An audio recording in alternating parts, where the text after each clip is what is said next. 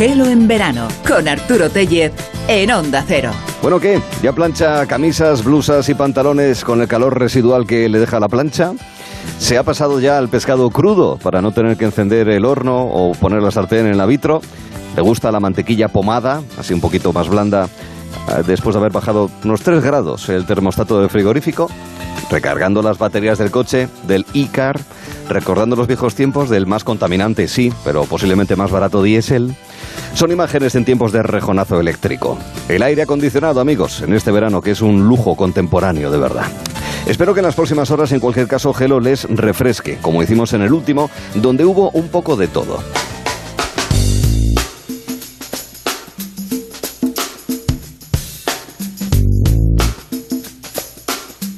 Tuvimos momentos intensos, sorprendentes, inesperados, eh, emocionantes en cualquier caso, muy curiosos, eh, con José Mota, que estrena García y García, una historia de enredo donde hay dos personajes que se apellidan así y de ahí viene el lío. Bueno, pues José nos contaba que cuando él empezaba en el mundo del espectáculo, cuando estaba haciendo el servicio militar en Zaragoza, pues también le confundieron con un ladrón. Él no había sido. Eh, bajaba la Plaza Aragón, todo el coso, tal, atravesaba el río Ebro y había un barrio ahí se llamaba Las Tours.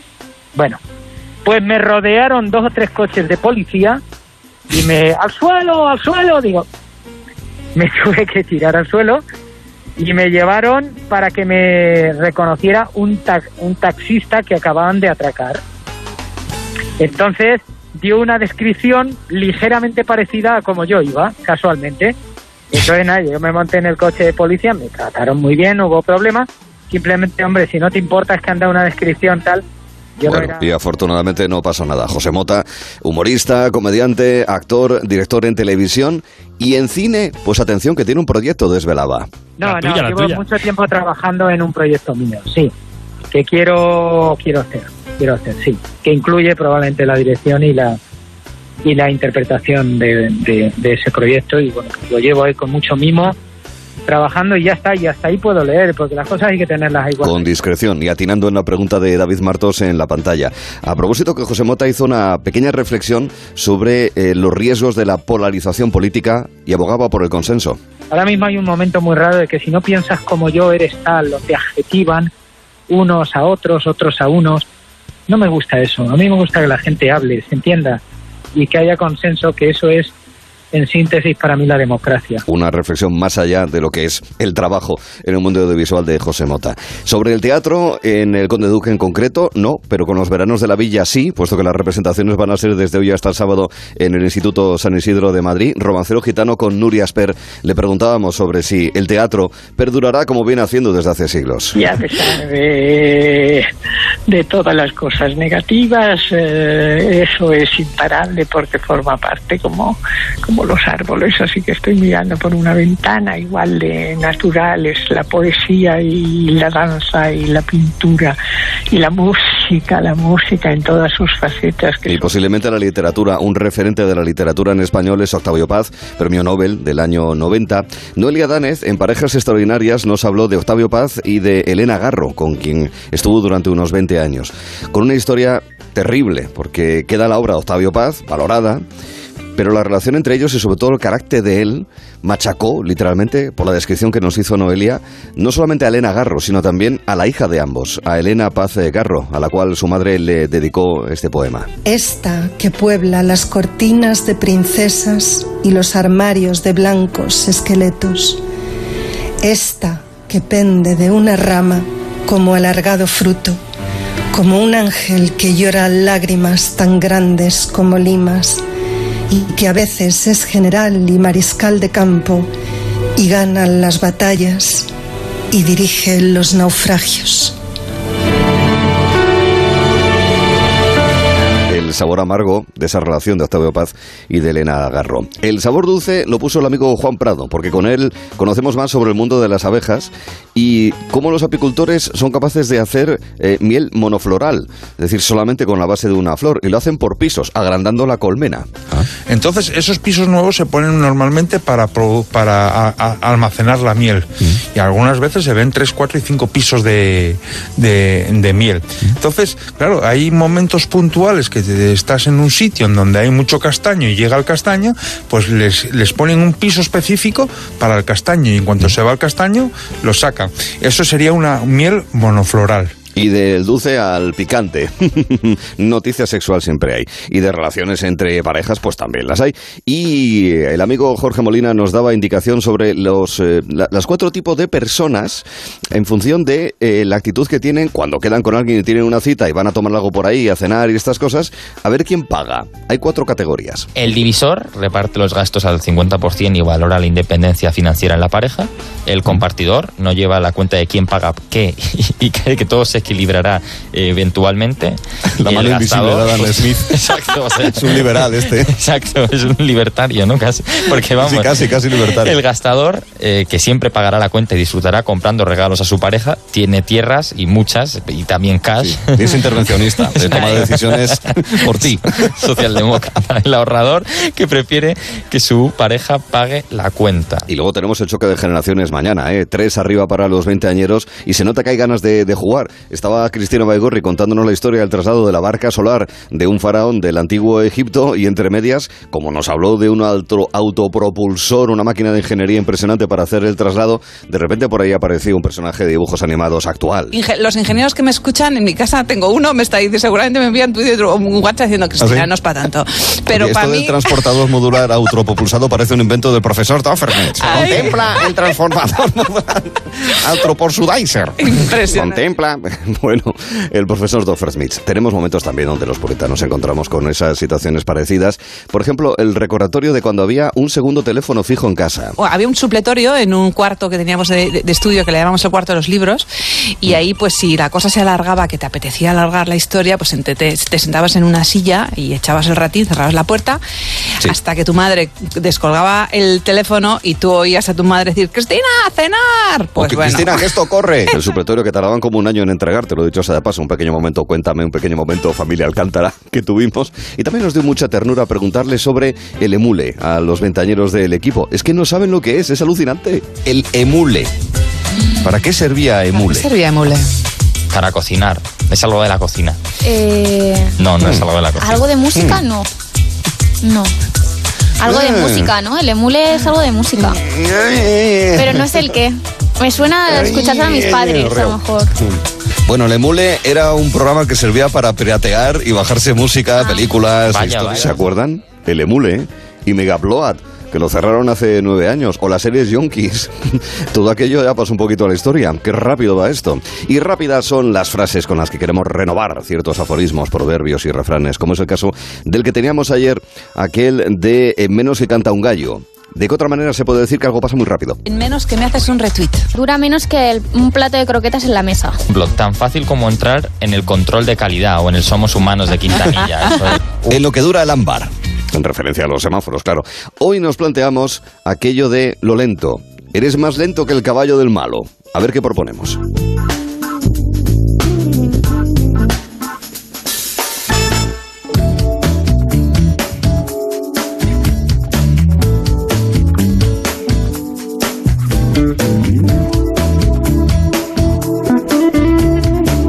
Mucho de la inteligencia artificial, pero antes habría que pensar en la inteligencia natural, que todavía podemos seguir desarrollando. Y ese es un poco, si me permiten, el leitmotiv, lo que impulsa este tercer y último capítulo de divulgación científica que tenemos con Amador Menéndez. ¿Qué tal, Amador? Buenas tardes. Buenas tardes. Aquí en este verano le hemos pedido que nos lleve hasta el borde del acantilado, hasta ese punto en el que existe una especie de barrera que hay que tumbar, hasta ese, esa línea que es el horizonte de la ciencia y la tecnología, que al final son los retos que a día de hoy tiene la ciencia y, todos los demás, los que no somos científicos, pero que sí sabemos la relevancia de la ciencia, Amador.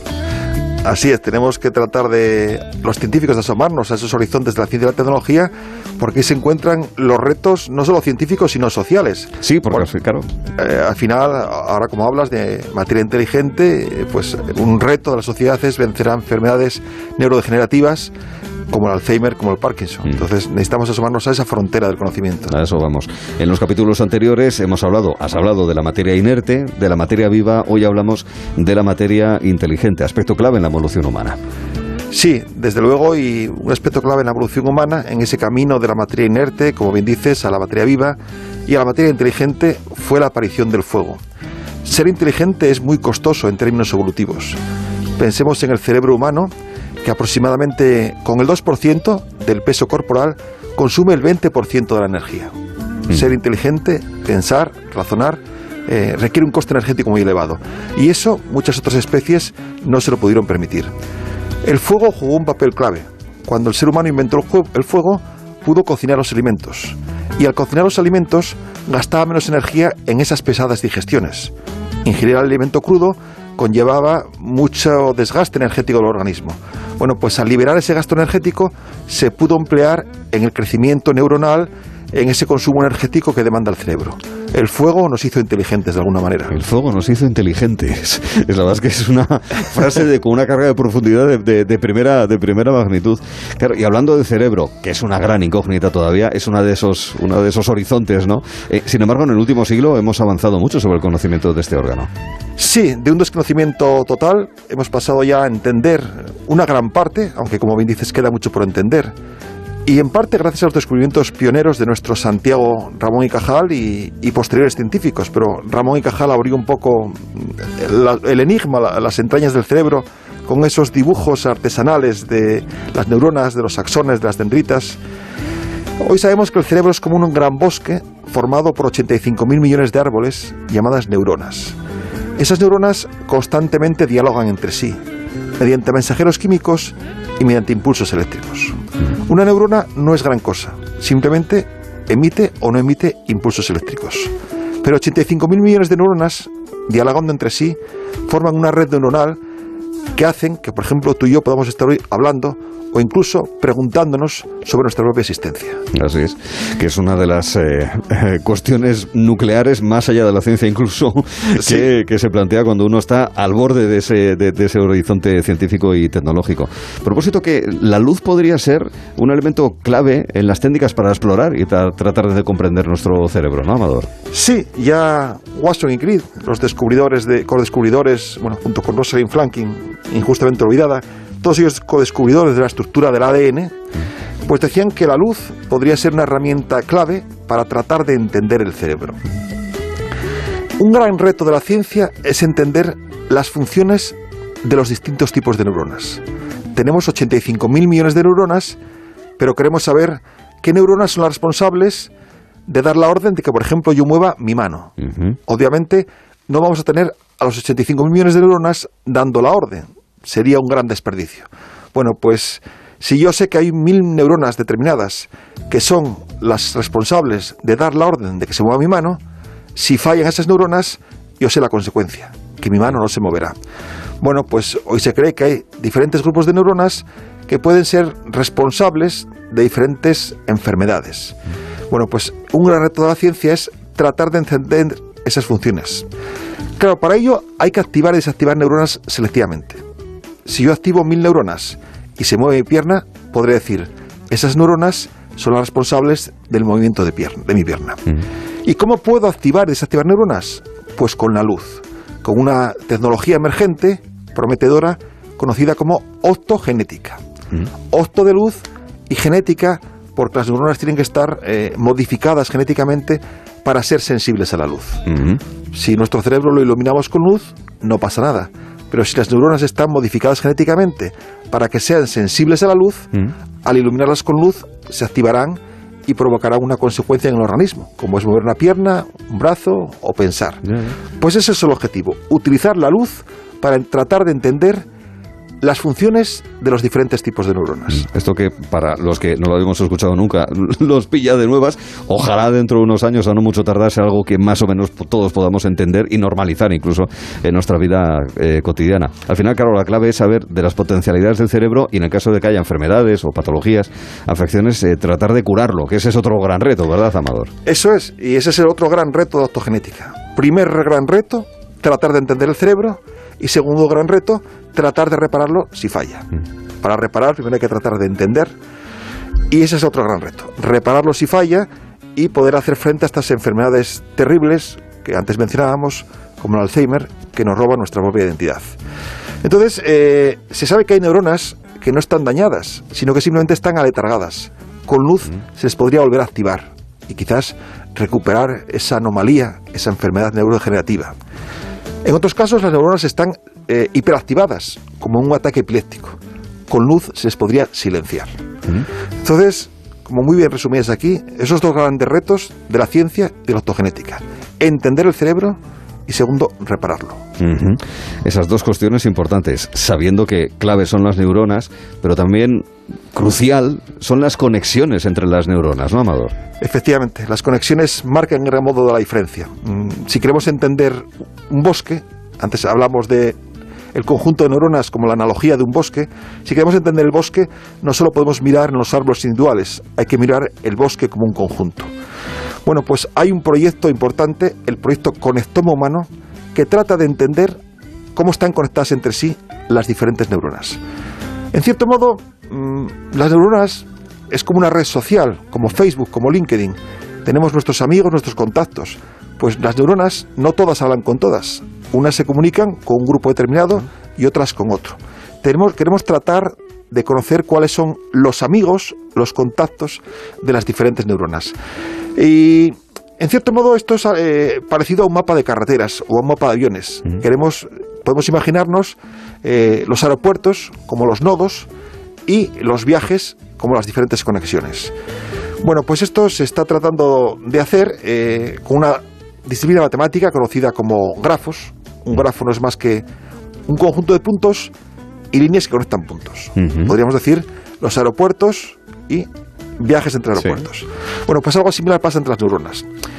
Bueno, pues ya se ha descifrado el conectoma de algunos organismos sencillos como el gusano C. elegans. Y curiosamente, ese conectoma, ese mapa de conexiones, se parece mucho al mapa de Internet. Mm. ¿Quién no le iba a decir? Muchas veces comparábamos el cerebro con un ordenador. Sería más propio comparar el cerebro con esa gran red de redes. Con una red. Que es Internet. Hoy se habla de redes neuronales.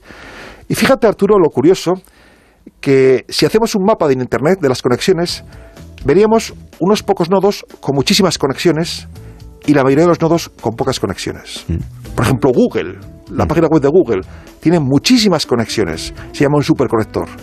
La página web de, una persona particular, pues tendría pocas conexiones.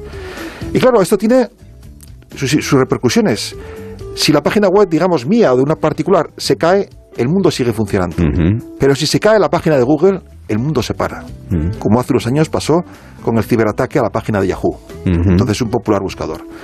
Bueno, pues las neuronas tienen una estructura de ese estilo, lo que se llama eh, estructura libre de escala, una red libre de escala, porque por mucho que crezca, sigue siendo así. Hay un grupo de neuronas con muchísimas conexiones y la mayoría de las otras neuronas con pocas conexiones. Entonces se plantea la hipótesis de que quizás enfermedades neurodegenerativas, como el Alzheimer, tengan que ver con fallos en neuronas muy conectadas, en esos superconectores, en el Google del cerebro. Sí, tiene sentido lo que dices. Que se caen. Y se habla de conectopatías. Es una hipótesis que se está planteando. Y bueno, pues el gran reto ahora es entender o, o hacer el mapa del conectoma humano, no solo el del gusano, para entender aún más el cerebro me, quedo con el concepto de conectoma, que me da la sensación de que va a permitir eh, entender mucho de lo que pueda venir en la, investigación del cerebro. Bueno, y también el de redes, ¿no? que en fin tiene una capacidad metafórica tremenda para entender eh, muchísimas cosas y que también permite eh, abordar esa otra parte que ya no es la inteligencia natural, sino la artificial, la que nosotros creamos y la que se supone que lo que nosotros creamos va a poder desarrollar, que es su propia inteligencia, que bueno, entiendo que es uno de los núcleos de la, de la inteligencia artificial. ¿Qué, podemos esperar de la inteligencia artificial? Pues efectivamente, e, esta materia viva que evolucionó hacia materia inteligente, luego quiso no solamente entenderse a sí misma, sino crear máquinas inteligentes. Esa inteligencia artificial, que basada en redes neuronales, en esa especie de conectoma, trata de imitar al, cerebro humano en su pensamiento, en sus razonamientos. Un ejemplo, si yo busco un vídeo de una canción italiana, es curioso, pero luego aparecen muchas más canciones italianas. Efectivamente. Piensa por su cuenta el buscador. E, efectivamente, ahí está. Un ejemplo rápido y sencillo. No, no, ahí está. Detrás de, detrás de un buscador como Google hay poderosos algoritmos de inteligencia artificial combinados con Big Data, esta herramienta Sí, que esto lo que he dicho es muy simplón. muy- muy- millones de datos. No, no, está muy bien. Pero así me, me resulta sorprendente, incluso inquietante. Eh, eh, Pero bueno, bien. eh, es así, es así. Es, es increíble que con un poco de información ese buscador sea tan inteligente y de darnos un montón de información Mm. adicional. Sí, sí. Ahí está la inteligencia artificial, es un ejemplo muy bueno, el buscador de Google. Google es uno de los gigantes de la inteligencia artificial. Eh, Google desarrolló una máquina, eh, eh, el AlphaGo, que hace tres años derrotó al campeón mundial de Go. Mm. Pero de una forma muy el juego este chino, ¿no? el juego chino, el juego asiático. Tuvimos ya un precedente cuando el ordenador de IBM Ah, eh, derrotó Blue, a, ¿no era? Sí, Deep Blue derrotó a Kasparov, el mejor jugador de todos los tiempos. Pero en aquel entonces Deep Blue lo que hacía era, eh, digamos, utilizar la fuerza bruta. Rastreaba, construía todas las posibles jugadas y se quedaba con la ganadora. En el caso de AlphaGo, no sabía jugar al Go. Mm. Lo que hizo fue observar partidas, aprender y ganar al campeón mundial. O sea, era creativa, no era simplemente, no tirado de memoria, sino que creaba. de Creaba, es- lo que se conoce como aprendizaje autónomo- automático de la máquina, el, el famoso machine learning, Ah. que es una de las esperanzas de la inteligencia artificial. Y bueno, pues eso nos permite eh, no solamente jugar al Go o buscar en Google, sino pues el propio Google tiene eh, el coche autónomo que circula por las calles sin conductor, que hace uso de inteligencia artificial, o IBM que también mencionamos, mencionábamos, tiene la máquina Dr. Watson, que es capaz de analizar eh, y predecir enfermedades Mm.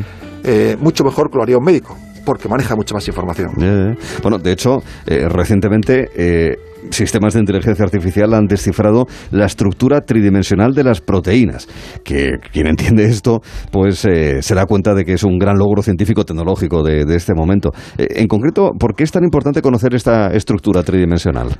Como bien dices, ha sido un hito científico-tecnológico eh, muy relevante para algunos, algo de lo más importante que se podría esperar en este siglo. Las proteínas son los ladrillos básicos de lo que todos estamos hechos. Cuando vamos al gimnasio, todo nos suena que el músculo es proteína. Mm, Es ese Sí, soporte sí, lo asociamos al músculo, sí. Lo asociamos al músculo. En realidad las proteínas son la base de todo nuestro cuerpo. En el ojo tenemos rodoxinas, Mm. que son las proteínas encargadas de la visión. Eh, tenemos la hemoglobina, que es la proteína encargada de transportar oxígeno por la sangre y, y de recoger el CO2 sobrante. Entonces, la estructura tridimensional es muy importante, porque la estructura define la función. Pensemos en un trozo de acero o de metal, dependiendo de la forma puede ser una vía de ferrocarril o una silla. Simplemente la forma define la estructura. Entonces, si tenemos una proteína que por la forma que tiene es la encargada de la visión, si esa estructura tridimensional está alterada, por lo que sea, es el origen de una enfermedad. Entonces, entender la estructura tridimensional de las proteínas de las que estamos hechos Mm. nos permite entender la salud y la enfermedad, cuando esas proteínas alteran, por lo que sea, su estructura tridimensional. Por eso era tan importante conocer eh, esa estructura. Pensemos en un origami, este juego de papel. papiroflexia japonesa. Eso es, que vamos doblando y a partir de un trozo de papel construimos infinitas figuras. Pues eh, pasa lo mismo con las proteínas. A partir de una proteína lineal podríamos generar un montón de estructuras tridimensionales. Pero solo una de ellas cumple la función biológica adecuada, como es transportar oxígeno por la sangre. Por eso era tan importante ese, ese logro que ha sido posible gracias al ordenador eh, DeepMind de Google con técnicas de inteligencia artificial. Vale, vale. Pues esto es solamente una estación de paso, porque seguro que esto tiene un recorrido por delante con más estaciones hacia el avance y, y la vanguardia. Donde va la ciencia y va la sociedad, como decías tú al principio, además Amador. E- En ese sentido, retos científicos, en lo que corresponde a la inteligencia, ¿cuáles serían? Bueno, como muy bien mencionabas al principio del programa, inteligencia natural e inteligencia artificial, vamos a nombrar uno para, para cada caso. En el caso de la inteligencia na- natural, el gran reto sigue siendo entender el cerebro. Es la gran incógnita del universo. Somos capaces de mandar a un hombre a la Luna, de mandar astronautas a la Estación Espacial Internacional. Eso es relativamente sencillo porque obedece las leyes de Newton de la mecánica clásica. Pero el cerebro es un órgano muy complejo, eh, con muchos parámetros. Y claro, como bien decíamos, entender el cerebro va a ser clave para entender enfermedades asociadas como el Parkinson, como el Alzheimer. Ese es el gran reto, yo creo, de este siglo, entender las- el funcionamiento del cerebro y posteriormente solucionar esas enfermedades terribles neurodegenerativas. En el caso de la inteligencia artificial, un gran sueño es la denominada inteligencia artificial general. Una máquina que iguale o supera al ser humano en sus múltiples actividades cognitivas. Antes hemos hablado de ejemplos, coche autónomo de Google, máquina que gana a Kasparov del ajedrez. Esos son ejemplos de inteligencia artificial estrecha, inteligencia artificial reducida. Máquinas muy buenas en una tarea específica. El coche de Google es muy bueno conduciendo, mejor que el ser humano, no comete errores, pero solo sabe conducir. Y Deep Blue solo sabe jugar al ajedrez. Bueno, pues un gran reto, un gran sueño de la ciencia es una máquina superinteligente en múltiples actividades cognitivas, lo que se conoce como inteligencia artificial general. Pero en eso hay muchos escépticos, yo entre ellos, y creo que nunca llegaremos a construir una máquina con una inteligencia artificial general. Te voy a decir una cosa, casi mejor. Casi mejor, efectivamente. Porque si no... Casi mejor porque se, se- a veces se plantean estos escenarios futuristas donde una máquina tome el control de la humanidad y... Sí, sabiendo, teniendo la plasticidad que tenemos los seres humanos para aprender e intentar hacer diferentes actividades, ¿no? Eso es. Que puede ser conducir un coche, pero también una moto. Eso es, eso es. muy bien. Eso, la inteligencia, es muy interesante esta distinción de la inteligencia particular o la inteligencia general. Eh, y claro, eso supone en términos de sociedad también unos retos, obviamente, ¿no? Por- hablabas de las enfermedades, que- pero, pero también incluso éticos, si se quiere plantear. En términos sociales, ¿qué supone? ¿Qué desafíos eh, implica?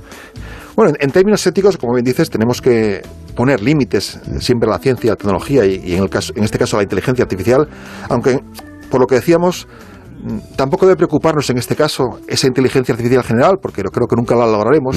Si no entendemos el cerebro humano, difícilmente Ya, vamos a construir una máquina que claro. lo iguale o lo supere. Claro, ¿no? claro. Pero yo creo que quizás como gran reto social podríamos pensar o soñar con la inteligencia colectiva, la de las hormigas. Una hormiga no es inteligente, el hormiguero es inteligente. De las interacciones entre las hormigas, se consigue un sinergismo en el que el todo es mucho mayor que la suma de sus partes. La humanidad es más grande que el hombre. Cuando nos hemos puesto a cooperar, hemos hecho cosas fantásticas, como man- mandar al hombre a la luna o en un tiempo récord, en un año, fabricar vacunas contra el COVID.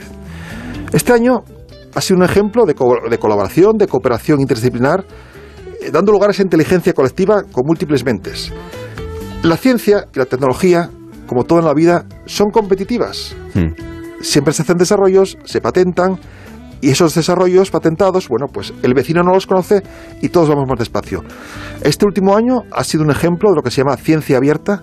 Las editoriales, los científicos ponían todos los datos en abierto, libres, para avanzar rápido. Y eso nos ha servido de ejemplo para ver cómo todos colaborando en un año hemos hecho descubrimientos récords que eran impensables. Entonces, quizás esa inteligencia colectiva, esa colaboración, sea un gran reto para el futuro de la humanidad. Una red. Una se, ha- red. se ha abierto una puerta con esto que has explicado de la vacuna, ¿verdad? Y con otros ejemplos, y veremos si en el futuro ocurre lo mismo. En el futuro nos encontraremos con desafíos, nos encontraremos con estos horizontes de la ciencia y de la tecnología, y nos encontraremos, espero, con Amador Menéndez. Pues Te será- agradecemos muchísimo estos capítulos, de verdad. Pues será un placer, como siempre, estar aquí dialogando y, aprendiendo también todos juntos. En definitiva es eso, inteligencia buscando intercambio de lo que uno sabe, como es tu caso, y la ignorancia, que por lo menos yo la he reducido un poco. Venga, Amador, gracias. Y Gracias hasta, a vosotros, hasta la próxima. Gracias, hombre. Hasta la próxima.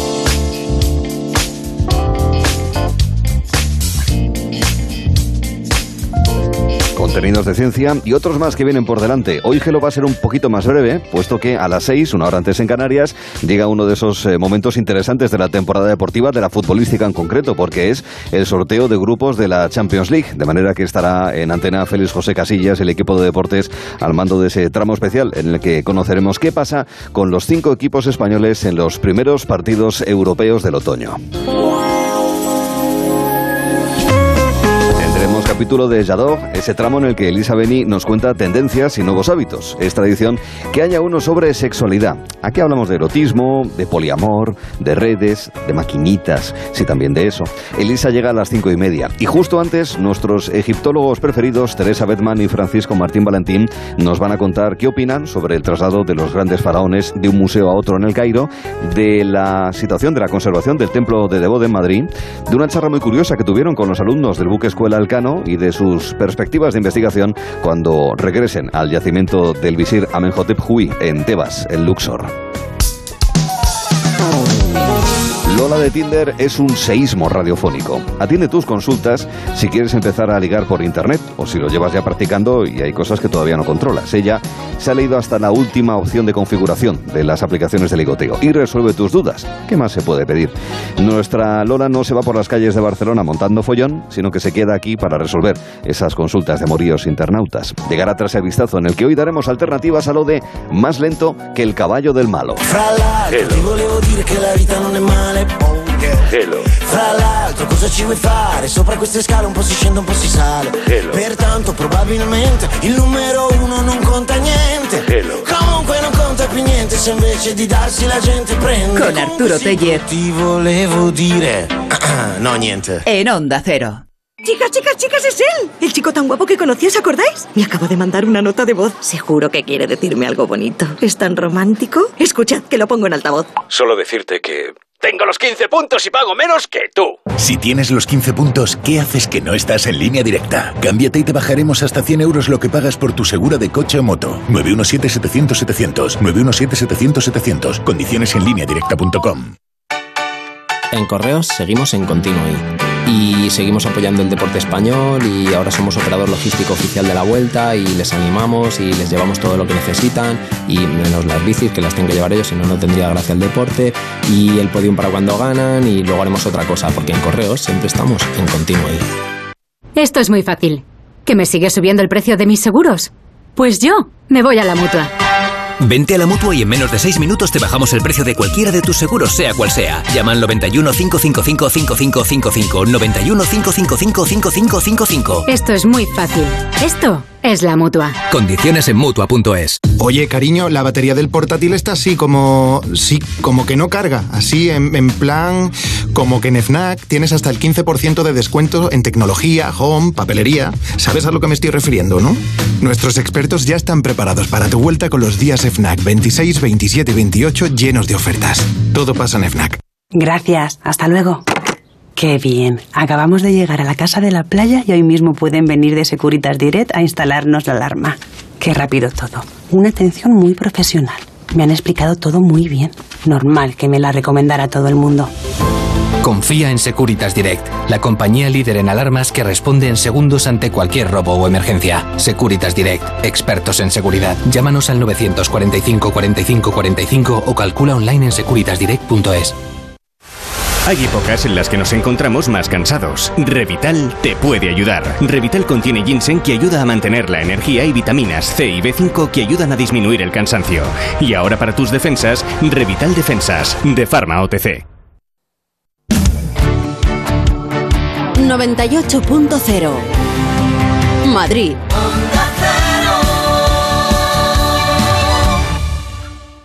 Mientras que muchos quieren ver la vida de color de rosa, cuando se trata del alquiler todos buscan el naranja. El naranja de la puntualidad del cobro de la renta, el de la morosidad cero, el de la calidad de servicio, el naranja de alquiler seguro. Si quieres ver la vida de color naranja, entra en alquilerseguro.es. Alquiler seguro, el color del alquiler.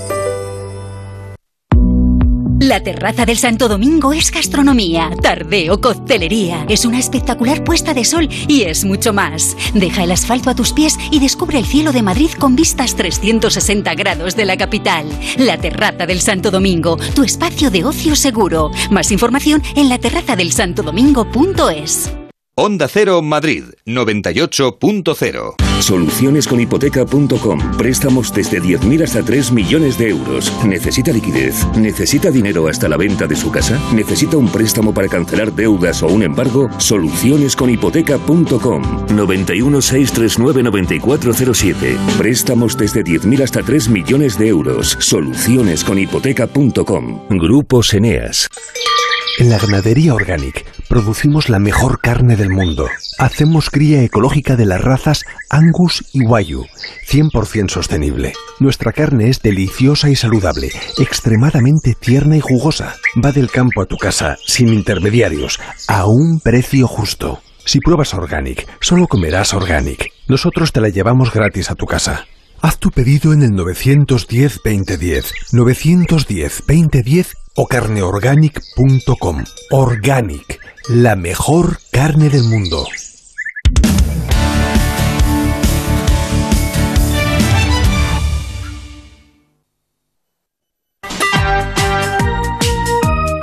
Pesadilla cuando sales a hacer un par de gestiones y pierdes toda la mañana. Y es que lo último que necesitamos ahora son complicaciones y desplazamientos. Y por eso mucha gente se ha cambiado a la mutua. Porque en la mutua te facilitan la vida y no necesitas desplazarte para hacer esas gestiones. Y si te cambias a la mutua, en menos de seis minutos te bajan el precio de tus seguros, sea cual sea.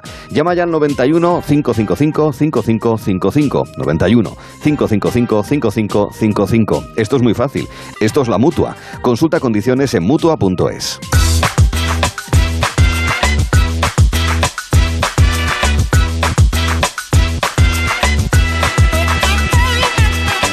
Y un vistazo que tenemos en el que vamos a darle una vuelta a eso de más lento que el eh, caballo del malo, que sabemos que viene de mucho cine western, mucho cine del oeste que hemos visto, ¿verdad? Porque huían en un caballo siempre muy lento, mucho más lento que los que iban a pillarle, ¿verdad? Al, al malvado de, de turno.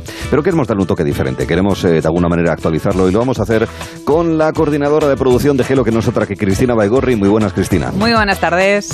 Está María Díaz. María, muy buenas. Buenas, Arturo. Bienvenido, Jorge Molina, ¿qué tal? Hola, bien hallado, Arturo.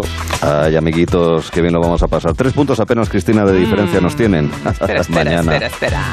Mañana choque de generaciones. No voy a hacer ninguna pregunta a beneficio de No, inventario. no ya me he cansado. No despistas, no despistas. No, no, no, porque me voy a guardar las, la- las buenas, me las guardo para mañana. Eso, yo también las tengo, las mías a buen recaudo. De hecho, tengo- Guardarlas, guardarlas. Si no, es- uh, mira lo que nos dicen, guardarlas, guardarlas. Se están preparando en profundidad, ¿eh? En las Ya, profundidades de Internet, ya te digo yo. Sí, sí. en el internet profundo. Pero nosotros también. Nosotros Ahí, ahí. también. Y mañana a las 5 tendremos eh, choque de generaciones, el desenlace. Ahora lo que tenemos son otras historias muy bonitas. Como por ejemplo, sobre todo para aquellos que llevan demasiado tiempo en la ciudad después de intenso trabajo, que también se trabaja y mucho, y afortunadamente en verano, hay mucha gente, Cristina, que quiere descansar en el campo, por ejemplo, a una casa rural o algo así. Por ejemplo, una casa... Ay, por cierto, aprovecho para decirte Sí. que mañana cuando terminemos también me voy a la playa, ¿eh? A qué disfrutar cucas. del último fin de semana del mes y dormir, dormir mucho. ¿Qué es eso? Ay, fíjate, ¿Qué ¿ves? es eso? Fíjate, fíjate. Ahí dormimos, ahí dormimos. Porque yo duermo, la verdad es que duermo, ¿eh? Hay personas que, que cuando salen mm, de, la, de su entorno, de la, de la ciudad, eh, pues por ejemplo, echan de menos el chumba chumba del bar de abajo, el centrifugado a 600 de la lavadora de la vecina, o ese bestial ruido de los cubos de basura en Madrid a las 2 de la mañana que a mí me tienen loca, me Los encantan. atascos, ¿no? Los atascos. sí, sí. Y dicen que no duermen. Y, y claro, cuando se van al campo, pues eh, exigen que haya silencio total, prescindiendo, pues por ejemplo, de estos preciosos animales que estamos escuchando ahora mismo. Mira qué belleza. Por favor. Bueno, el caso es que, mira, mira, mira, hay, mira, mira, chicharras, campanas. Qué tranquilo el campo, ahí, ¿eh? Porque el campo, el campo, quien dice que es tranquilo, miente todo lo que puede. Pero bueno, la verdad. Pero da paz. Pero da paz, exacto. Se relaja uno. Pero no a todo el mundo le gusta María. De hecho, ya sabemos todos por redes y por programas de televisión que hay gente que considera que en el, que en el campo hay ruido. Los veraneantes, los domingueros de fin de semana dicen que los gallos, las campanas, las vacas, los cencerros, Los grillos. los grillos y claro, toda esa gente... Las chicharras. Todas chicharras de noche. Claro, eh, esta gente además, no sé si ya sabemos todos que han presentado quejas en los, en los ayuntamientos, eh, como por ejemplo una señora. Una señora en el- presentó una queja en el ayuntamiento de Ribadesella exigiendo que hicieran algo con un gallo que la despertaba a las 5 de la mañana. Porque esto no podía ser, no podía Claro, ser. Señora que si quiere bolsa. Exacto, sea, exacto. Señora que sí quiere bolsa. Absolutamente Totalmente. de acuerdo. No se va de vacaciones al gallo. ¿eh? Efectivamente. ¿Y los municipios que han hecho? Pues están, ah, están absolutamente cansados de todo esto y han tomado medidas, medidas muy originales, como el alcalde de esa población asturiana, Ribadesella, que desde aquí los saludamos y ha hecho, ha colocado, exacto, ha colocado un cartel donde advierte a los turistas, atención, de la asunción de los riesgos que toman por visitar el municipio. Es su responsabilidad. Tal cual, efectivamente. Exacto. Es una respuesta muy irónica y literalmente dice lo siguiente. Dice, en el pueblo pueden encontrar un campanario que suena regularmente y que los gallos cantan temprano y que el ganado lleva cencerros. Y así el hombre va describiendo su municipio. Los encantos, realmente. Imagínate, imagínate. Les va diciendo, les va describiendo y les hace como dos advertencias, una buena y una mala. Te empiezo por la buena. Le dice, eh, si eres el privilegiado que quieres soportarlo, pues vas a disfrutar de nuestro entorno maravilloso, de los excelentes productos de nuestra tierra, por lo tanto, disfruta de Ribadesella. Y si no, te dice, si no puedes disfrutar de estos sonidos, quizás es porque te has equivocado de destino y no estás en el lugar correcto. Imagínate, ¿eh? Tal cual. Total, Tal sí. Punto cual. a favor del alcalde. Muy bien, no, no. La verdad es que nos parece Set point. desde aquí, oye, claro que sí, nos vamos al campo, nos vamos a escuchar todo esto, claro que sí. Y me Pero lo gustaría... cierto es que en el campo hay un ruido tremendo. ¿eh? Sí, hay un ruido tremendo. Tremendo. Tanto ruido hay, mira las campanas que están sonando, eh, que he sacado un refrán que me parece muy, muy al pelo con la pieza. El refrán aquel tan chulo de mucho ruido y pocas nueces. Ah, pues sí, el, el penal tanto. Ah, exacto. Y es más, mañana, mañana va a ser el candidato a renovación. Ah, mira. Bien. Pues mira, tengo, Mucho ruido y pocas nueces. tengo sí. hasta el origen, que si quieres mañana te lo explico. Ah, El pues lo origen de ese, mañana. de ese refrán, que me parece fantástico. Mañana te lo explico. Genial, genial. Venga. Es lo que tiene, queridos amigos, que uno vale, se va huyendo del ruido del camión de la basura, cogiendo los contenedores o los bidones correspondientes y te encuentras con un gallo. Es que ruido hay en todas partes, queridos amigos. Esto es algo que ocurre.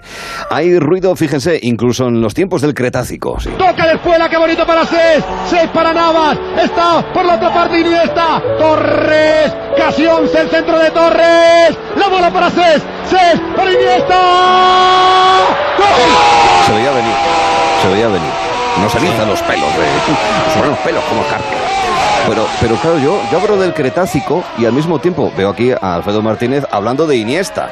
Eh, yo me gustaría saber de qué manera el mundo de los dinosaurios, María, queda enlazado, estos animalitos tan pequeñajos, en su buena parte, con el gran Andrés Iniesta. Pues sí, este verano va de animalitos, parece ser. Hemos hablado de unos cuantos, hemos hablado de zorros, de lobos, ayer hablaste tú, de serpientes, Ajá. de perezosos. También, sí. Y de dinosaurios también hemos hablado alguna Mucho cosa. de humanos. ¿Alguna vez? Hemos hablado mucho, mucho de También, humanos. madre mía. Uf. Eh, y de dinosaurios os vuelvo a hablar hoy. En realidad, eh, del nombre que le han puesto a uno, que, bueno, de, a las huellas de uno que han descubierto, que veréis, os explico. Un grupo de paleontólogos ha hallado en Burgos varias huellas eh, fósiles de un dinosaurio saurópodo. Vale. ¿Vale? Las han encontrado en las Cereas, un yacimiento de 5,6 kilómetros de extensión. Eh, por cierto, os digo que no os confundáis con el otro del que os hablé, que el otro era un No. pterosaurio y este Eso. es un saurópodo, son totalmente Vale, diferentes. Totalmente. Son No, diferentes. el otro era volador y este Son de marcas distintas. ya Vale, exacto. ¿Uno es marca blanca o no? No. Y el otro es de lujo. Sí. ¿Qué pasa con este saurópodo? Aparte del gran descubrimiento, claro, eh, lo importante, lo llamativo y lo gracioso es el nombre que le han puesto. Ajá. ¿Y cuál es ese? Eh, pues nada más que eh, de una persona que conocemos muy muy bien todos, eh, el increíble y maravilloso y extraordinario Andrés Iniesta. Ah, vale, vaya. de acuerdo. O sea, Sí. que le han llamado Mm. como el futbolista. Concretamente, Al final o sea, no le han llamado Andrés Iniesta, vais a alucinar. le han llamado Iniestapodus burgensis. Ah, mira. O sea, Iniesta y Burgos en la misma frase. Exacto, que en castellano, o sea, traducido es pie de Iniesta burgales. Qué bueno. ¿Y qué opinan en su pueblo, en Villalvilla? Ay, pues estaría bien saberlo, sí, habría que preguntar. Pero claro, yo creo Ay. que lo que todos nos preguntamos es por qué pensaron en Andrés Iniesta para ponerle este nombre al dinosaurio. Y los investigadores, ellos muy graciosos, eh, responden que se les ocurrió porque los dos eh, tienen pasos elegantes, marcados y firmes. Ah, Ah, vale.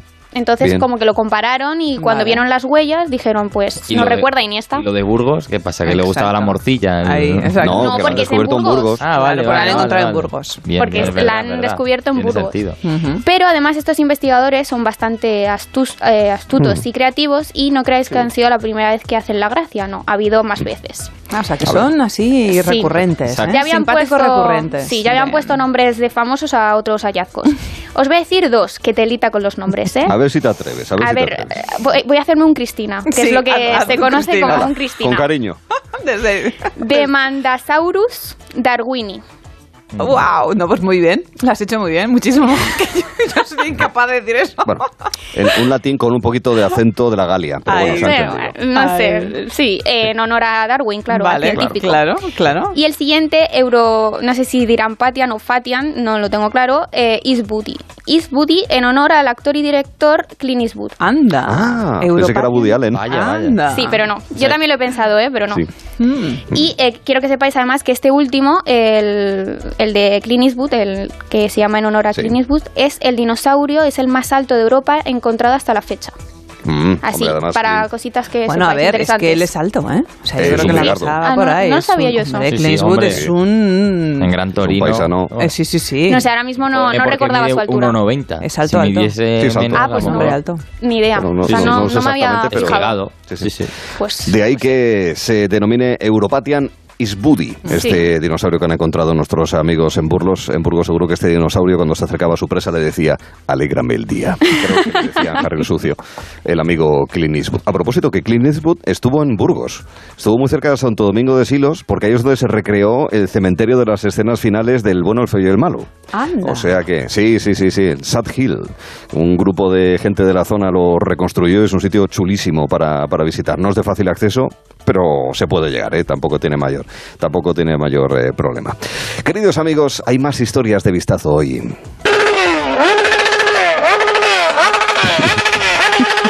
Jorge, ¿tú sabes lo que es ser un McCoy? McCoy. Bueno, no sé, a lo mejor esto es una cosa solo de mi pueblo. Sí, exacto. es que en los 80 decir McCoy era decir macarra, un poquito torete. Te pones ahí con la, con la vespina. bru, bru, bru, bru. Sí, es cierto. Con la, con la, ¿cómo, cómo eran aquellas, mm, aquellas motos? La La Vespino. J, no, La Vespino. JF, no, no, ya lo sé, pero aparte de eso, había luego otras así que eran como más así que era JF. La Vespa. No, ah, chop, chopper, Chopper. exacto. La Chopper, no, bueno, no, eh. eso ya son más bestias. Las Sí, Harley sí, Davidson eso es era, otra es una historia. cilindrada Pero, curiosa. Bueno, pero sí. escuchamos, escuchamos moto. Adiós, hasta luego, pongas el casco, Adiós, gracias. Eh, hablamos, eso. hablamos de motoristas porque hay una organización, ¿verdad, Jorge?, que ha llamado la atención sobre un riesgo que tienen los motoristas al circular por nuestras calles. Así es, esa organización es la IMU, la Unión Internacional para la Defensa de los Motociclistas. Y es que su Departamento de Seguridad Vial ha dado la voz de alarma advirtiendo de la extensión incontrolada de obstáculos en la calzada de tipo cojín berlines. ¿Qué es un cojín berlines? Bueno, pues es una elevación implantada en una parte de la calzada para que los conductores no excedan los, los límites de velocidad.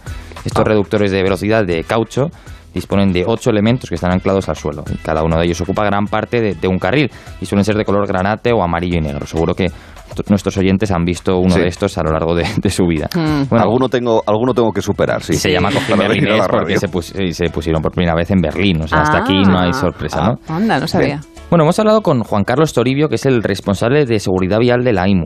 Y estos son los peligros que entraña el cojín berlinés para los ciclistas y motociclistas. El estacionamiento en línea nos puede eh, jugar una mala pasada con la apertura de puertas. El estacionamiento en batería, la incorporación se hacía hacia atrás y el conductor del vehículo no ve hasta que tiene medio vehículo metido cortando el carril. ¿no? Entonces estamos ante situaciones de alto riesgo, ante un posicionamiento estratégico del motorista erróneo, pero lo hace para evitar ese cojín berlinés.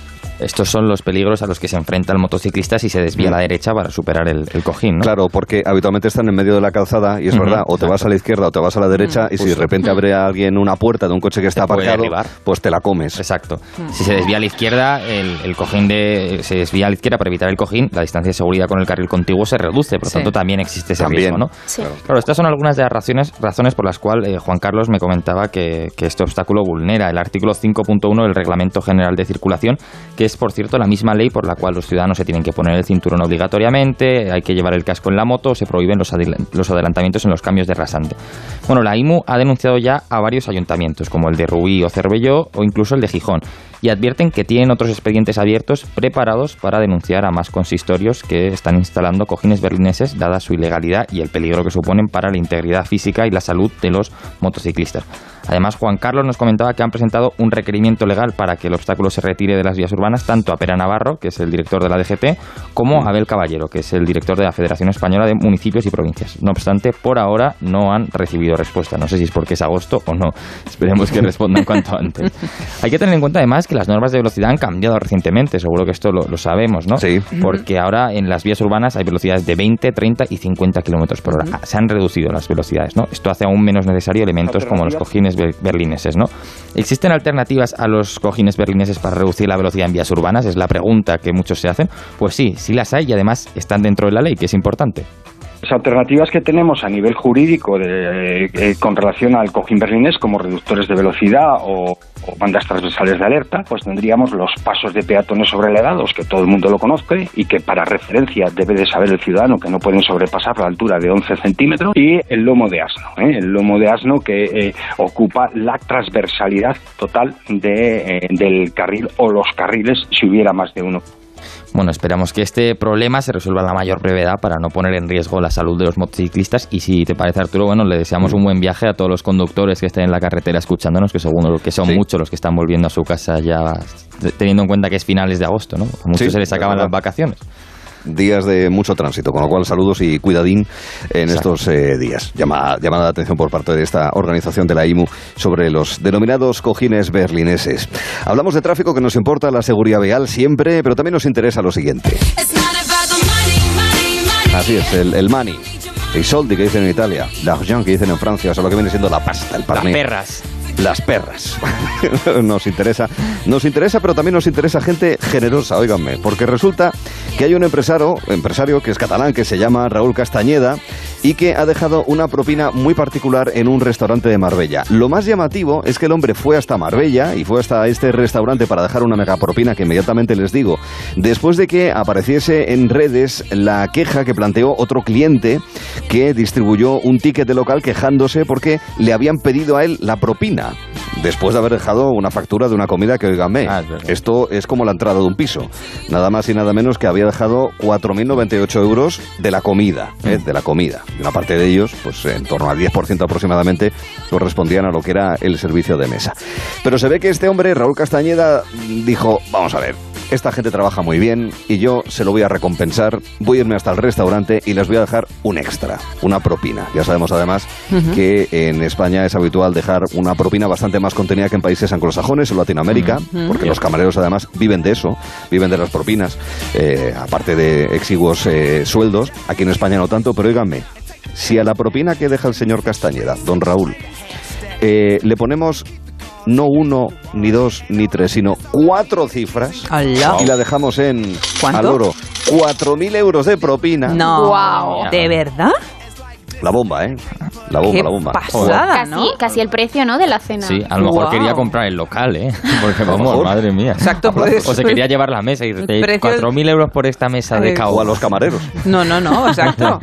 Igual era el precio del, transpas, del traspaso, ¿no? Madre Oye, mía. ¿cuánto cuesta este sillón que me ha gustado para mi salón? ¿no? La Podría 4.000 ser, podría eurazos. Qué 4.000 pasada. euros de propina que dejó el amigo. Y está Muy bien. bien, es muy bien. Una manera de compensar Pues la queja de, de- de tal. Con lo cual, oiga, si usted se quiere quejar de algún restaurante, pues a lo mejor viene otro, don Raúl, y le pone 4.000 euros de propina. ¿A vosotros? Es vosotros que le sobra. de dejar... Sí, sí, bueno, como dice el doctor Rodrigo Brown, será por Será por dinero.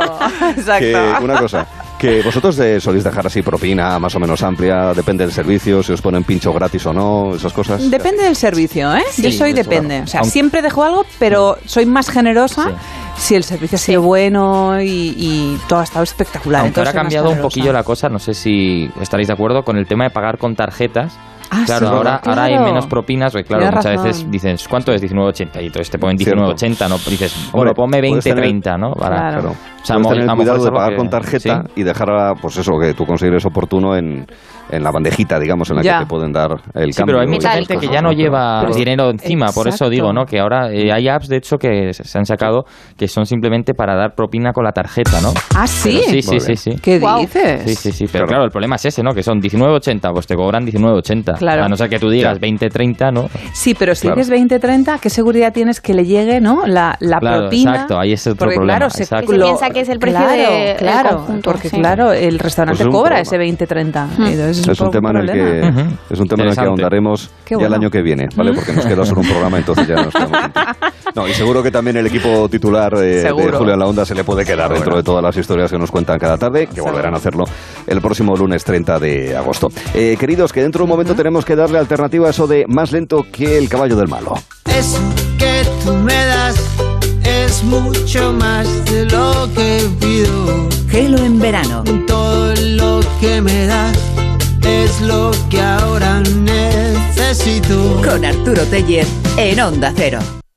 En Carrefour y Carrefour.es 3x2 en más de 5.000 productos. Como en el atún claro en aceite de oliva Carrefour Pack de 8. Comprando dos el tercero te sale gratis solo hasta el 9 de septiembre. Carrefour, patrocinador principal de la vuelta. Movistar Prosegur Alarmas presenta una alarma que no es solo una alarma. ¿Y si se me olvida conectarla? Te avisa, es una alarma inteligente y también te dan asistencia inmediata y llaman por ti a la policía. ¿Y todo esto por cuánto? Ahora la tienes al 50% durante tres meses contratándola antes del 31 de agosto. Consulta condiciones en tiendas Movistar o llamando al 900 200 730. La vida es como un libro y cada capítulo es una nueva oportunidad de empezar de cero y vivir algo que nunca hubieras imaginado. Sea cual sea tu próximo capítulo, lo importante es que lo hagas realidad. Porque dentro de una vida hay muchas vidas y en Cofidis llevamos 30 años ayudándote a vivirlas todas. Entra en cofidis.es y cuenta con nosotros. Aprovecha los últimos días de grandes descuentos de hogar en el corte inglés. Hasta un 60% en ropa de cama, baño, muebles, menaje y puedes pagarlo hasta en 12 meses. Dejamos lo mejor para el final. Solo hasta el 31 de agosto en el corte inglés. Financiación ofrecida por Financiera el corte inglés y sujeta a su aprobación. Consulta condiciones en elcorteinglés.es. Ahora, en Carglass, por la reparación o sustitución de tu parabrisas, te regalamos una luz de emergencia Gel Flash para que en caso de avería incrementes tu seguridad. Carglass cambia, Carglass repara. Pide cita en carglass.es. Promoción válida hasta el 5 de septiembre. Consulta condiciones en carglass.es. ¿Desanimado porque se acabaron las vacaciones? Tranquilo, toma Ansiomed. Ansiomed con triptófano, lúpulo y vitaminas del grupo B contribuye al funcionamiento normal del sistema nervioso. Ansiomed, consulta a tu farmacéutico o dietista. Saludpet, la primera plataforma en España de videoconsulta veterinaria con 625 veterinarios y 252 clínicas velando por la salud de sus mascotas. También con asistencia personalizada en todo el territorio nacional, con la primera consulta gratis y grandes descuentos. Mundimed.es, la telemedicina del siglo XXI, también para nuestros mejores amigos, desde solo 5 euros al mes. Ah, y el primer mes gratis. Hágalo por amor a ellos. Mundimed.es. En Securitas Direct sabemos que nadie quiere entrar donde no se puede quedar. Por eso, para proteger tu casa o segunda residencia en caso de intrusión, hemos desarrollado nuestra tecnología exclusiva Zero Vision. Si un intruso intenta entrar en tu casa, desde nuestra central de alarmas activamos Zero Vision, que impide la visión del intruso obligándole a huir antes de que llegue la policía. Confía en Securitas Direct, expertos en seguridad. Llámanos al 945 45 45 o calcula online en securitasdirect.es. 98.0 Madrid.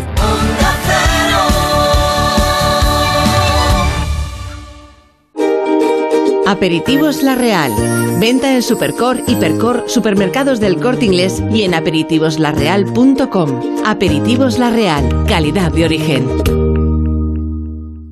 ¿Problemas de humedad? Iberdeco Humedades es la solución. Devolvemos la salud a tu vivienda con nuestros tratamientos antihumedad definitivos, de principio a fin, hasta 30 años de garantía. No lo pospongas más. Solicita ahora un diagnóstico gratuito en iberdecohumedades.es 910 31 10. Onda Cero. Si es que ya lo digo yo siempre, dúchate que sale económico, pero eso sí, hazlo en un plato de ducha de Duchamanía. Hazme caso, ¿no ves que una bañera tiene más peligro que meter los dedos en un enchufe? Y mira que son bonitos los platos de ducha de Duchamanía. Oye, con suelo antideslizante, sus mamparas, para entrar a vivir, pues eso, dúchate que sale económico y llama a Duchamanía, que no me enteré yo que no lo haces. En Madrid, Paseo del Molino 6, 91 468 4907 y duchamanía.es. En la ganadería Organic producimos la mejor carne del mundo. Hacemos cría ecológica de las razas Angus y Wayu, 100% sostenible. Nuestra carne es deliciosa y saludable, extremadamente tierna y jugosa. Va del campo a tu casa, sin intermediarios, a un precio justo. Si pruebas Organic, solo comerás Organic. Nosotros te la llevamos gratis a tu casa.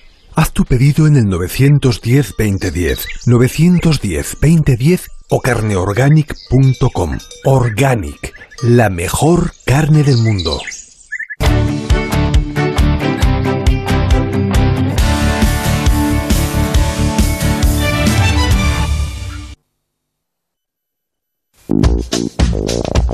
Contradictorio, pero rapidito, rapidito, más lento que el caballo del malo, Cristina.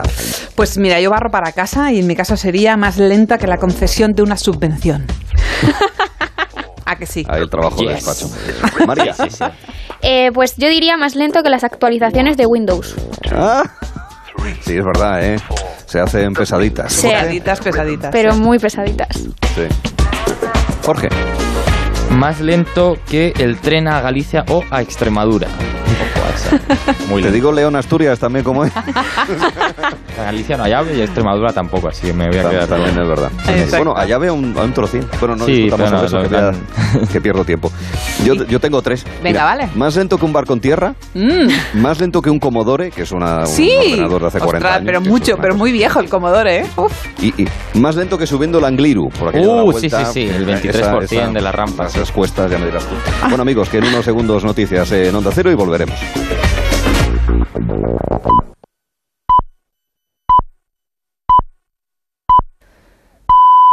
Las 4, las 3 en Canarias. Noticias en Onda Cero. Buenas tardes. La crisis afgana sigue en el foco de la actualidad internacional. Hasta ahora, confusión en el aeropuerto de Kabul por los disparos al aire cuando despegaba un avión militar italiano con un centenar de refugiados, mientras que fuera de esos muros se ha escuchado una explosión. Roberto Tristán. Sí, una explosión se acaba de producir a las afueras del aeropuerto, como acababa de confirmar el Pentágono, que a la espera de conocer si hay víctimas se seguirá ofreciendo más detalles a lo largo de la tarde. Poco antes se escuchaban disparos justo cuando despegaba un avión militar italiano, pero ya desde los servicios secretos desmienten que el objetivo del ataque fuera y confirman que no se han producido daños. El presidente de Estados Unidos, Joe Biden, ya ha sido informado sobre la explosión y se espera que se amplíe la información durante la tarde. Lo cierto es que se están viviendo momentos muy tensos con las tropas extranjeras de salida. Dinamarca, Bélgica, Hungría y Canadá dan por finalizada la evacuación de civiles en el aeropuerto de Kabul ante la inminente retirada de tropas de Estados Unidos. Francia zanjará sus operaciones mañana por la, maña- mañana por la noche y Alemania está en ello. De vuelta a nuestro país, la oposición no entiende que Pedro Sánchez haya declinado su comparecencia en el Congreso para hablar de la misión en Afganistán. El presidente popular, Pablo Casado, de visita hoy en un centro de inmigrantes en El Hierro, cree que además de los ministros, el presidente debería dar explicaciones porque el sentido de Estado, ha dicho, no es el silencio. José Ramón Arias. El líder popular ha defendido su derecho a hacer oposición al gobierno y no estar sometido a lo que el Ejecutivo diga sobre qué temas se puede hablar o sobre los que no. Pablo Casado ha insistido en la obligación que tiene Pedro Sánchez de comparecer en el Congreso para explicar asuntos como la subida de la luz, la situación de la pandemia o la operación militar en Afganistán. El sentido de Estado no es silencio, así que un respeto a la oposición. En vez de agradecer que el Partido Popular esté apoyando una operación de la que se ha enterado por la prensa y que ha llegado siete días tarde mientras Sánchez estaba en Lanzarote de vacaciones, encima se permiten hacer oposición a la oposición. ¿Pero esto qué es? El líder popular que ha visitado un centro de acogida de inmigrantes en la isla del Hierro ha rechazado la reforma de pensiones planteada por el gobierno y defendida hoy por Pedro Sánchez. Más cosas. Los sindicatos exigen una subida del salario mínimo que garantice el poder adquisitivo y no una subida estética después de que el Ministerio de Trabajo haya convocado a los agentes sociales el 1 de septiembre para hablar de un eventual incremento para 2021. Subida que el Ejecutivo decidió dejar en suspenso a la espera de que se consolidara la recuperación económica. Una y sordo, comisiones obreras. No vamos a aceptar subidas estéticas del SMI y vamos a hacer una, una propuesta que contemple una subida significativa del salario mínimo en la línea de que al final de la legislatura sea de al menos los 1.050 euros que eh, se recomendó en el informe de expertos porque ahí se sitúa el 60% de la media salarial en España. Hablamos ahora del ahorro. Los depósitos de las familias, es decir, el dinero que tienen los españoles en el banco, ha crecido más de un 5,5% al cierre del mes de julio. Son 50.000 millones de euros más. Laura Eras. Las familias españolas acumulan más dinero en los bancos que nunca. Los depósitos que tenían en las entidades a finales de julio se situaron en 942.000 millones de euros. Esta cifra va en aumento y supone un récord desde que se registran datos en el año 1989. Con respecto al mismo mes del año anterior, crece casi un 6% y aumenta en 50.000 millones de euros. Con estos datos facilitados por el Banco de España se aprecia un cambio de tendencia. En los últimos 12 meses los hogares han decidido aumentar de forma sostenida los depósitos bancarios debido a la crisis económica producida por la pandemia, lo que ha llevado a las familias a ser más prudentes en sus gastos. Cambiamos de asunto. Detenido un monje de, de Poblet, en Tarragona, por tocamientos sexuales a una menor. Se trata del primer caso de abusos sexuales que afecta a la comunidad cisterciense de este emblemático monasterio real, uno de los más grandes de Europa. Está en libertad con cargos. Barcelona, Alma Izquierdo. Los hechos habrían sucedido el pasado 15 de agosto cuando la menor estaba de visita en el monasterio y la denuncia se habría presentado este miércoles. En un comunicado, el Consejo del Monasterio ha condenado los hechos y ha explicado que le han prohibido a este hombre de 68 años ejercer sus derechos capitulares y realizar cualquier actividad pastoral. También se han puesto a disposición de las autoridades policiales y judiciales para aclarar los hechos. Después de pasar a disposición judicial, el hombre ha quedado, como decíais, en libertad con cargos. Le han retirado el pasaporte, tendrá que comparecer en sede judicial periódicamente y tiene una orden de alejamiento de mínimo 200 metros de la niña. Además, no podrá contactar por teléfono con ella. Después de la visita de este jueves de la ministra de Transición Ecológica, el gobierno murciano al Mar Menor, el gobierno murciano anuncia el traspaso de las competencias de las cuencas internas regionales al Estado y le pide al gobierno que actúe ya antes de que sea demasiado tarde. Ampliamos desde Onda Cero Murcia con Verónica Martínez. El gobierno murciano quiere las competencias en cauces, rambla y escorrentías que vierten al Mar Menor porque, según el consejero de Agricultura, Antonio Luengo, hay que actuar con urgencia dado que la situación se complica por los bajos niveles de oxígeno en la laguna salada. La situación es crítica, estamos en un momento muy delicado, pudiera ser que nos encontráramos ante un nuevo episodio de anoxia en el Mar Menor y pudiera ser que nos encontráramos sin ninguna medida para poder llevar a cabo la oxigenación del agua. El consejero Antonio Luengo pide también a la Confederación Hidrográfica del Segura el cese de los riegos ilegales con urgencia.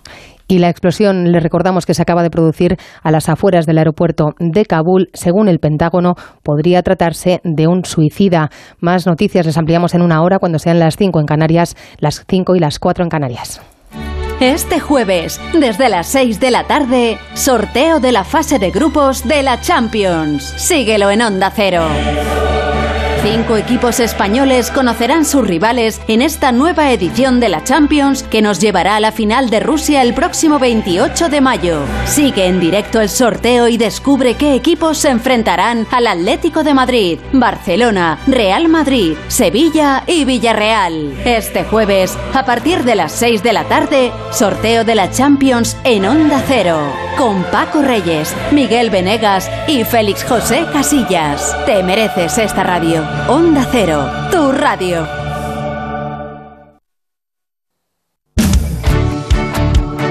...98.0... Madrid.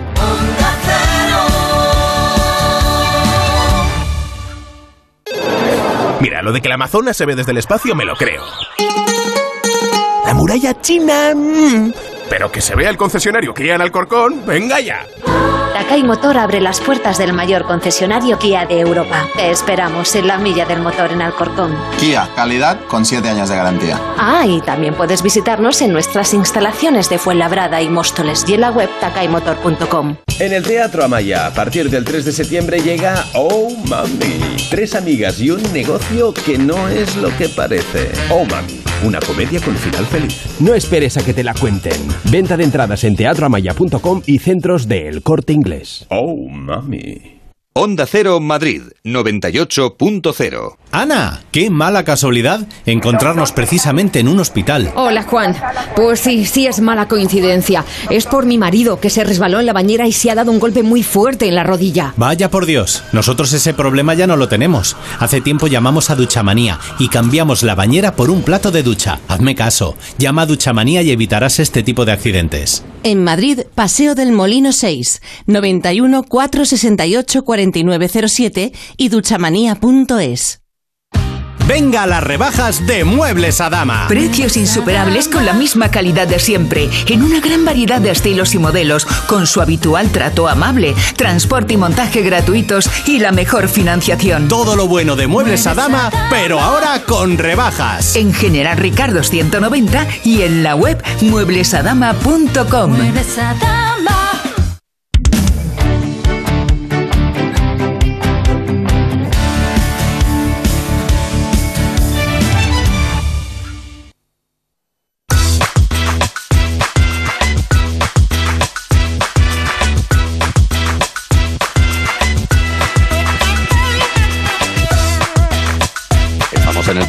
parte 2. Dicen que la Lola se va a los puertos, dicen que Lola se pasea por Barcelona montando follón y luego tenemos a Lola de Tinder, que dentro de un momento vendrá por aquí para mm, resolver esas dudas que se han dejado estos días en el 639-123-454, porque insisto, Lola es que se lo ha mirado todo arriba abajo, con lo cual tiene criterio, aparte de experiencia de vida, tiene criterio técnico para asesorarnos. Estamos en el vistazo con Cristina Begorri, Jorge Molina, María Díaz y por delante muchas eh, historias en las que nos vamos a encontrar incluso, fíjense, en lugares ciertamente lejanos. Cris. Sí. Cristina, Sí. hola. Espera, espera que me alejo, me Pero- alejo, me alejo un poco. A ver, Baja un espera, poco es que- el martillo pilón, ¿no? Sí, sí, pues me he alejado un poco Uf. para hablar contigo y también Sí. para que la audiencia me escuche. Oye, sí. a propósito, esto me hace, esto me encontré una vez un martillo neumático en una de estas subastas de trasteros que yo también voy, Me como estos programas esos americanos. programas. Eh, oh, es maravilloso. Oye, el siguiente que más me gusta es el de las parejas que se quieren cambiar de casa a Sí. otra más grande o mejor, uy, los hermanos los Scott, qué gemelos. El de reforma. los gemelos, Buah, qué los bueno. gemelos, los Maravilloso. hermanos Scott, Drew y el otro que no me acuerdo eh, cómo se llama. A mí me, Ay, a mí me- ay, ay, ay. a mí me encantan Sí. también, ¿eh? Y la verdad Ay, es que, mira... a mí las casas. Las casas. Ir, ir, ir, ir a mirar casas. Me parece un deporte eso, eso a mí me olímpico. encanta, no te imaginas. Yo me doy paseos de kilómetros viendo ¿Verdad? casas. De verdad te Sí, digo. sí, nada más, nada más. A estos el calentamiento global les da igual. Todo el rato venga a gastar combustible yendo de una casa a otra. Bueno, o Pues- gasto de o gasto de batería. No, pero déjame un segundín porque tenemos Di, novedad di, en la Vuelta di. Ciclista. Ah. Y con Juan Antonio Manzano, en ese recorrido hasta Córdoba, además del último kilómetro, hay una novedad importante. Adelante, Juan Antonio. Hola, ¿qué tal Arturo? Muy buenas tardes. Pues sí, estamos a 44 kilómetros para línea de meta. Sobre las 5 y 10, 5 y cuarto aproximadamente llegará la carrera, pero hace unos instantes se ha caído Primo Roglic en una, un pequeño falso llano, una pequeña bajada en el alto de San Jerónimo. A 49 kilómetros de línea de meta ha caído los cuatro compañeros que tenía alrededor de Jumbo Visma. Se han quedado a esperarle, se ha conseguido reintegrar al grupo. También cayó, Adam Yates, eh, aunque otros corredores como Oliveira lo ha pasado bastante peor Puccini del equipo Ineos, pero afortunadamente para el esloveno está consiguiendo reintegrarse en el paquete, con lo que esa caída de Primo Roglic ha quedado en un gran susto. Ahora mismo, 44 kilómetros para línea de meta, por delante una escapada con Iturra, con otros seis corredores por detrás intermedios, a 16 segundos y a un minuto camina el pelotón, donde está el líder y donde está más y sobre todo Primo Roglic, que ha reincorporado al grupo. Estamos en esta duodécima etapa de la vuelta desde Jaén, camino de Córdoba. Así es, y Roglic recuperándose después de esa caída. ¿Cuántas caídas en esta Vuelta Ciclista a España? Dentro de un rato volveremos a conectar con Manzano Juan Antonio para que nos diga cómo, cómo va. Eh, los hermanos Scott no, no van en la ronda ciclista. No. Em, no, no van, pero, pero lo que sí quieres explicarnos es eh, cuestiones del mercado inmobiliario, Bueno, ¿verdad, bueno, Cristina? De hecho, es que te llevo a uno de los barrios, mm, bueno, un- no, no es el más caro, pero es uno de los más exclusivos. Se llama el barrio de Hillborough, en Palo Alto. Está en el condado de Santa Clara, en el estado de California, en Y ahí os llevo porque hay una casa muy interesante. Hemos leído en La Razón la historia de una señora que se llama Florence La Funk, una mujer muy peculiar que en el año 2017 compró una casa y echándole un vistazo a la casa dijo, uy, esta estructura de casa a mí me recuerda a, a mis dibujos eh, animados favoritos, que son estos.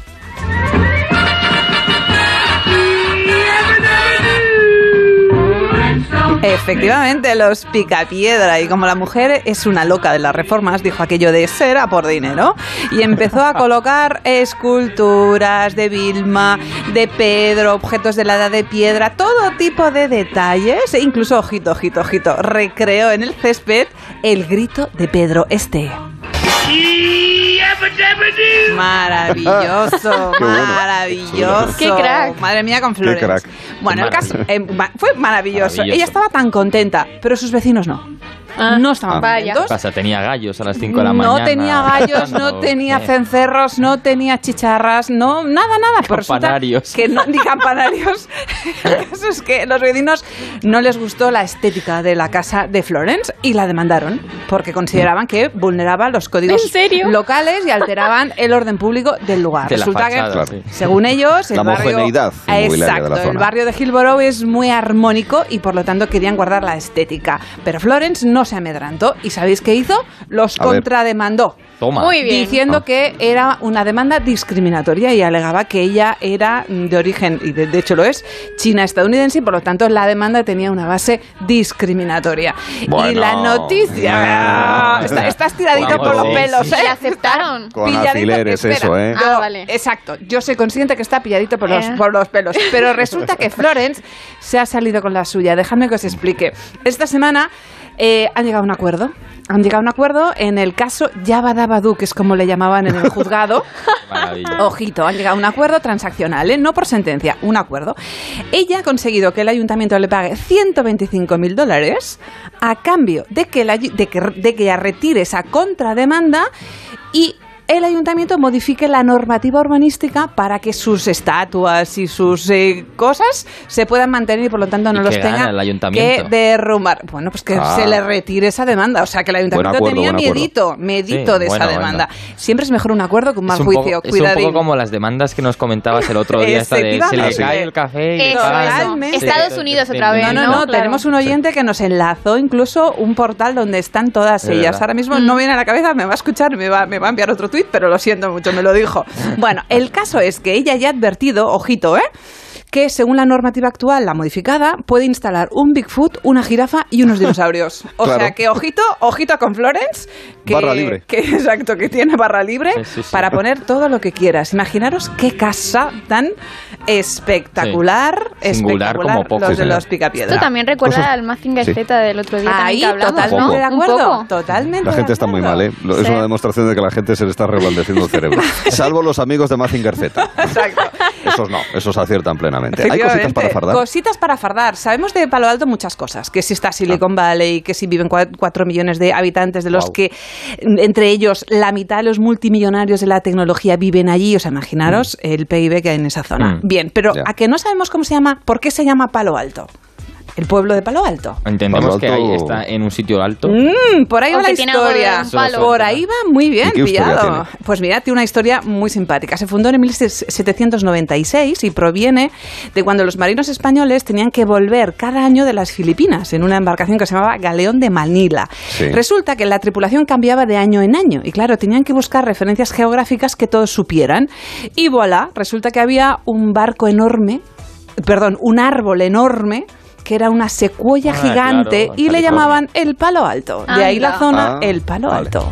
Para Tan que sencillo como españoles, Tan sencillito como esto, ¿eh? O sea que, Mm, pero bueno, cositas para fardar. Sí, sí, Sí, sí, sí. señor. Muy buena. Pues de Palo Alto a Piedradura, que es donde vivían los, los Flintstones, los, eh, los Picapiedra. Este recorrido nos lleva a más destinos. Los de la agenda, citas de ocio, entretenimiento y cultura que nos trae María Díaz, comenzando por la capital del reino.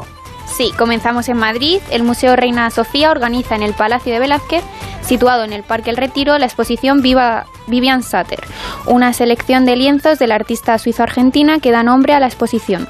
En concreto, se compone de casi 500 pinturas, entre ellas la serie Enisiros, que ofrece un simbolismo de la atmósfera y las fuerzas naturales de la isla griega. Podéis ir a verla hasta mayo de 2022. En Castilla-La Mancha nos ubicamos en Cuenca. Sí, eh, en el Teatro Auditorio a las ocho y media se representa hoy, 26 de agosto, y mañana, 27 de agosto, La Llamada, un proyecto de Javier Calvo y Javier Ambrosi, más conocidos como Los Javis, que triunfa desde hace años. Un musical sobre la fe con una banda de rock en directo y canciones originales que dura hora y media. El papel protagonista de María lo comparten las maravillosas Andrea Guas y Nerea Rodríguez. Que seguro que está muy bien, la peli a mí me gustó mucho. ¿Y en Almería?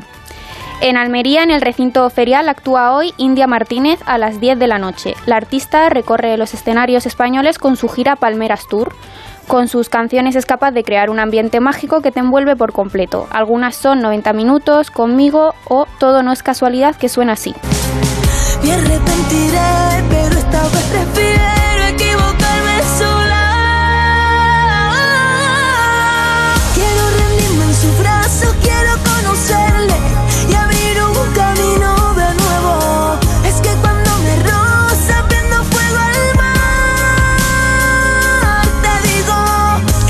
Martínez en Almería. Es el momento, queridos amigos, de encontrarnos también eh, con cosas que nos hacen encender a todos. Llevamos 24 días en antena y hasta hoy no había sonado este clásico de la película en Manuel.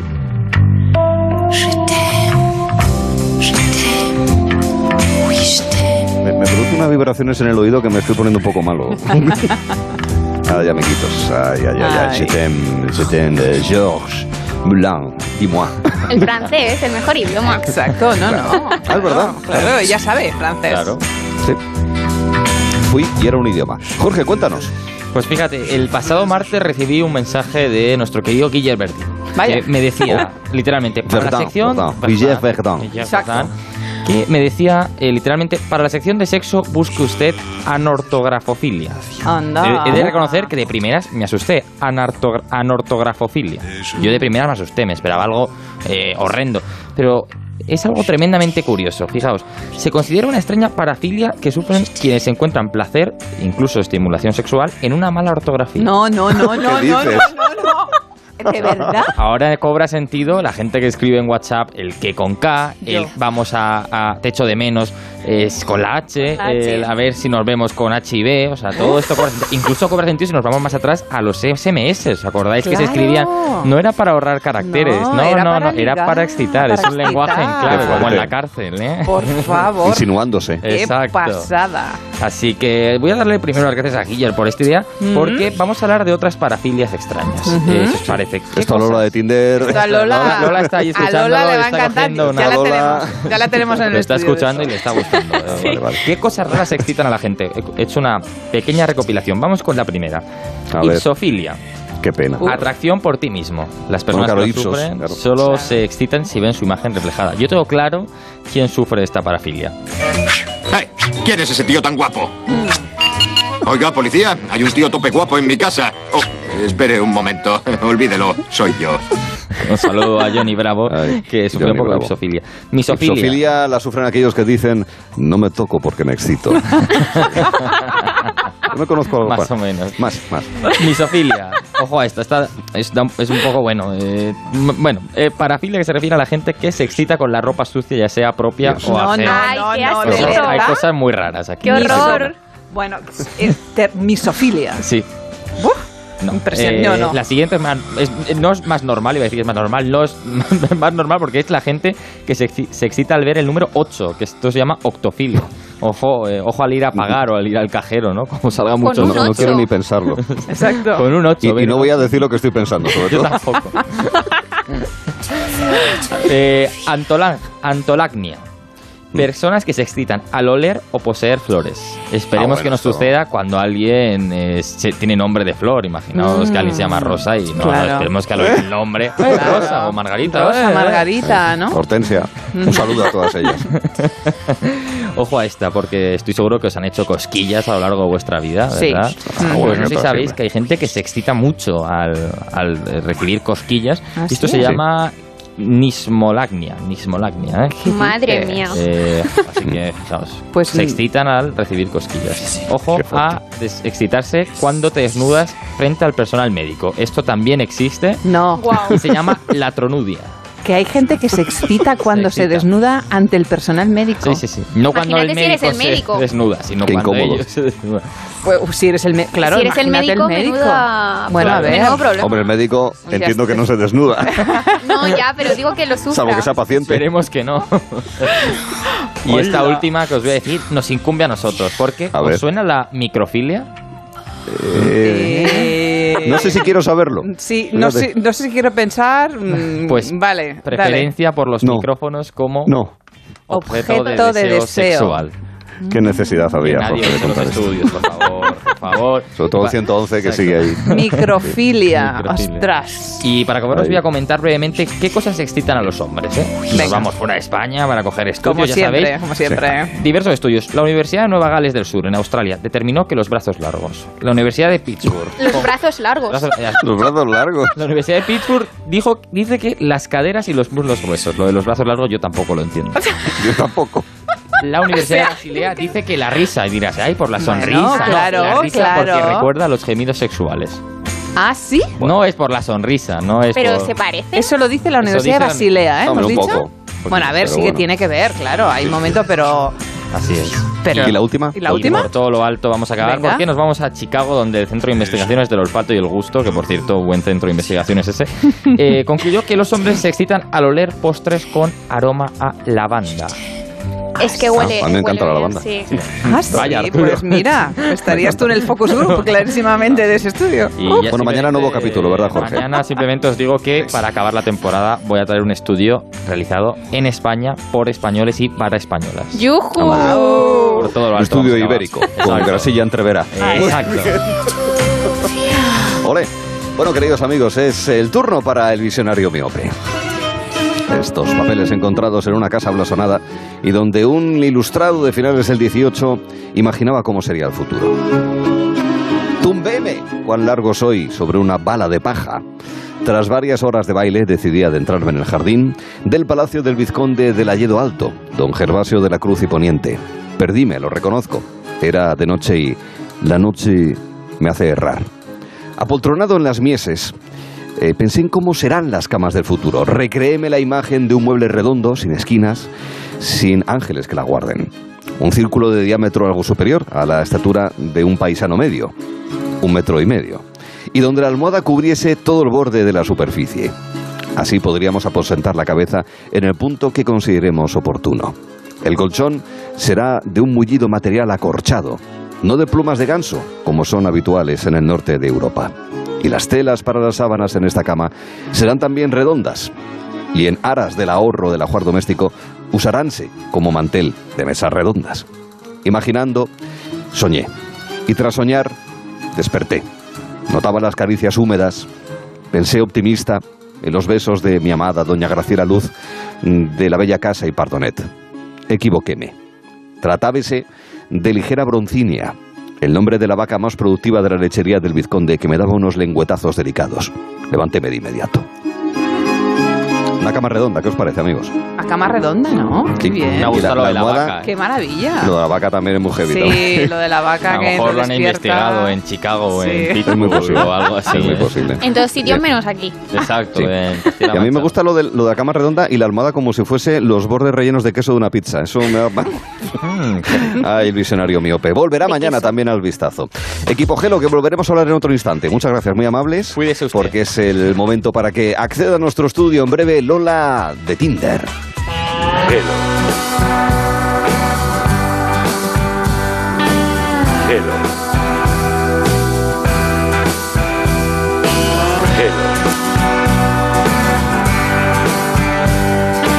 Gelo en verano con Arturo Tellez.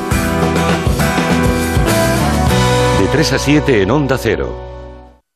Esto es muy fácil. ¿Que a mí, que nunca he dado un parte, me subes el precio de mi seguro? Pues yo me voy a la mutua. Vente a la mutua y en menos de 6 minutos te bajamos el precio de cualquiera de tus seguros, sea cual sea. Llama al 91 555 5555. 91 555 5555. Esto es muy fácil. Esto es la mutua. Condiciones en mutua.es. En Movistar vamos a darlo todo. Ven a Fusión Selección Plus Fútbol y vive todo el fútbol con la mejor conectividad al 50% durante tres meses. Y una Smart TV Xiaomi de 55 pulgadas o un Samsung Galaxy S20 FE por 0 euros al mes. Infórmate en tiendas o en el 1004. Vive el fútbol a tu manera. Movistar. Parejita, solo deciros que tengo los 15 puntos y pago menos que vosotros. Si tienes los 15 puntos, ¿qué haces que no estás en línea directa? Cámbiate y te bajaremos hasta 100 euros lo que pagas por tu seguro de coche o moto. 917-700-700. Condiciones en lineadirecta.com. ¿Desanimado porque se acabaron las vacaciones? Tranquilo, toma Ansiomed. Ansiomed con triptófano, lúpulo y vitaminas del grupo B contribuye al funcionamiento normal del sistema nervioso. Ansiomed, consulta a tu farmacéutico o dietista. Papá, esta vuelta al cole necesito lo mejor para escribir y aprender. Activando protocolo de búsqueda. Localizada oferta en el corte inglés 4x3 en las mejores marcas de material escolar como Vic, Alpino, Unibol, Estabilo y más. ¡Mi héroe! Con el corte inglés, la vuelta al cole cuesta menos. Prepárala en tienda web y app. Gracias, hasta luego. Qué bien. Acabamos de llegar a la casa de la playa y hoy mismo pueden venir de Securitas Direct a instalarnos la alarma. Qué rápido todo. Una atención muy profesional. Me han explicado todo muy bien. Normal que me la recomendara todo el mundo. Confía en Securitas Direct, la compañía líder en alarmas que responde en segundos ante cualquier robo o emergencia. Securitas Direct, expertos en seguridad. Llámanos al 945 45 45 o calcula online en securitasdirect.es. En Carrefour y Carrefour.es 3x2 en más de 5.000 productos. Como en las pizzas restaurante Dr. Edgar, comprando dos la tercera te sale gratis, solo hasta el 9 de septiembre. Carrefour, patrocinador principal de la vuelta. El ceremonial playero. Algo muy típico de estas fechas. Lucha por un hueco para estirar la toalla, cachas luciendo bíceps, paella en chiringuito a las 4 de la tarde y comprar el cupón extra de Navidad de la 11. Claro, porque nunca sabes dónde puede tocar. ¿Y si es donde tú estás? Seguro que muy cerca tienes un vendedor de la 11. Ya a la venta el cupón extra de Navidad de la 11, con 75 premios de 400.000 euros y más de 910.000 cupones premiados. ¡Cómpralo ya, que es muy típico! 11. Cuando juegas tú, jugamos todos. Juega responsablemente y solo si eres mayor de edad. Ahora, en Carglass, por la reparación o sustitución de tu parabrisas, te regalamos una luz de emergencia Gel Flash para que en caso de avería incrementes tu seguridad. Carglass cambia, Carglass repara. Pide cita en carglass.es. Promoción válida hasta el 5 de septiembre. Consulta condiciones en carglass.es. Onda Cero Madrid, 98.0 FM. Esta es una reseña real en Google de un paciente de Adelgar. Estoy encantado, he bajado más de 10 kilos y me siento feliz. El personal es de primera, son muy profesionales. Más de la mitad de los pacientes de Adelgar vienen recomendados por otros pacientes. Por algo será. Reserva tu primera consulta informativa gratuita en el 91 577 44 77 y en adelgar.es. Disfruta de un día al aire libre en la Rozas Village y descubre las colecciones recién llegadas de las mejores marcas. Asics, Brooks Brothers, Liu Xiao, Lotuse, Tumi, Vans y muchas más con descuentos de hasta el 60% sobre el precio original. Este otoño, vívelo en la Rozas Village. Abrimos de lunes a domingo hasta las 10 de la noche. Más información en larozasvillage.com. La seguridad de tu vivienda comienza en las zonas comunes de tu comunidad. No dejes que tu casa forme parte de las estadísticas de robos. Grupo Emopa instala cámaras de videovigilancia en las zonas comunes y sistemas de alarma en viviendas y garantizamos su funcionamiento con nuestro mantenimiento remoto. Infórmate en emopa.com. El mejor plan de otoño al aire libre, vívelo en las Rozas Village. Shopping, gastronomía y mucho más. Onda Cero Madrid, 98.0. Ocasión Plus, compramos tu coche. Ocasión Plus, nadie paga más. Ocasión Plus, mejoramos cualquier tasación. Ocasión Plus, pago en el acto. Ocasión Plus, número uno en compra de coches de ocasión. Visítanos y compruébalo. Ocasión Plus, nueve centros en Madrid. Localiza tu centro más cercano en ocasiónplus.com. Abierto sábados y domingos. Colaboran con Decorman, armarios y vestidores Distor, Fontalcala Fontanería, Yo Cocino Cocinas y Lifestyle Electricidad 91 609 3370 o decorman.es.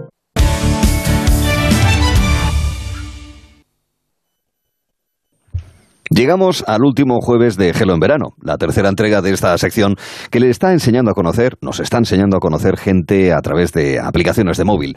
Los consejos de una mujer que se ha convertido en nuestra coach virtual del amor y la pasión. Ella sabe de lo que habla y lo comparte sin pelos en la lengua. Les estoy hablando de Lola de Tinder. Muy buenas tardes, Arturo. Esto es una maravilla, de verdad. Acompañar a todos los oyentes de Onda Cero. Quizá alguno nos escuche hoy por primera vez, no, de- no sepa muy bien de lo que vamos a hablar porque no tenga cuenta en Tinder o en otra aplicación de estas de conocer gente. Pero que no se preocupen porque si les interesa aprender de cero a ligar por las aplicaciones del móvil, tú sabes que pueden rescatar los dos primeros capítulos en el podcast de Onda Cero. ¿eh? Así tú, es. Tú metes nada más que en Google, pones podcast de Lola de Tinder, lo primero que te sale, ahí te sale el Onda Cero. Y recordemos que hoy ya entramos en la fase 3, de ahí esa referencia a las dos anteriores, fase 3 del ligoteo. Oye, y por resumirlo, la, las dos primeras entregas que pueden encontrar en el podcast. A ver, ya hemos elegido plataforma de acuerdo a lo que buscamos. Eso. Hemos configurado nuestro perfil, importante, muchas fotos, los consejos que ya has dado en semanas anteriores. Hemos aprendido a conseguir algo clave, que es el match con diferentes personas. Hemos hablado con ellas e incluso hemos llegado a tener alguna cita. De todo ello ya hablamos en esas dos primeras fases que se pueden recuperar en el podcast de Lola de Tinder. Y ahora, ¿en qué punto, querida, nos encontramos? Pues mira, ya estamos hablando de la fase 3. Aquí ya no cuela lo de hacerse el nuevo, ni decir es que yo no entro mucho en la aplicación, es que casi no la uso, he tenido mala suerte con las cintas que he tenido.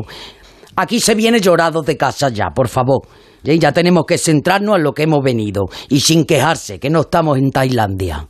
Estamos de acuerdo. El otro día comentamos, Lola, en el programa lo difícil que debe ser cumplir las normas de Tinder en Tailandia, donde para tener un encuentro se solicita que, además de mascarilla y preservativo, que se usen guantes de látex. Estamos en España, por favor, ¿cómo se va a acariciar dos personas con guantes de goma en las manos? ¿Esto qué es? ¿Un romance o una citología? Mira, lo de Tailandia puede ser por dos cosas. O porque es un país muy obediente o muy casto. Ya veríamos a ver cuál es la opción mejor. Está claro, eso sí, que si se cumplen todas las recomendaciones sanitarias a rajatabla, el romanticismo se esfuma. Pero desde Onda Cero queremos recordar que la pandemia no ha terminado y que hay que mantener ciertas precauciones también cuando se liga con desconocidos. Por querida. supuesto que sí, mira, sin llegar al exceso de celo que tienen en Tailandia, pero hay que tener mucho cuidado con la COVID, porque esto no se ha acabado. ¿eh? Pero el amor, el amor es otra de las actividades que hemos retomado con precauciones en la nueva normalidad.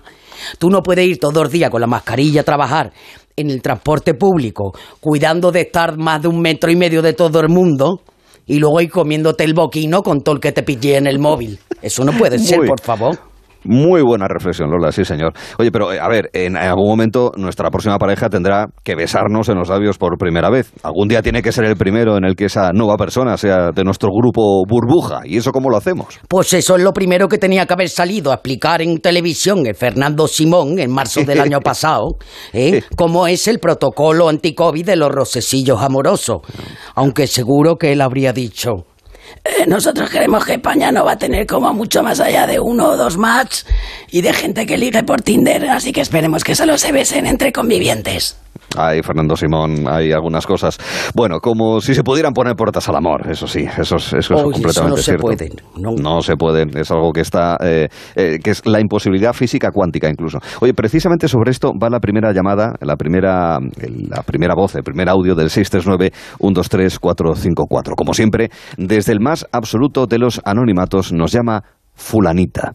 Hola Lola, en breve mm, tendré una cita con un chico que he conocido en Tinder, pero mm, tengo un poco de miedo por el tema del COVID.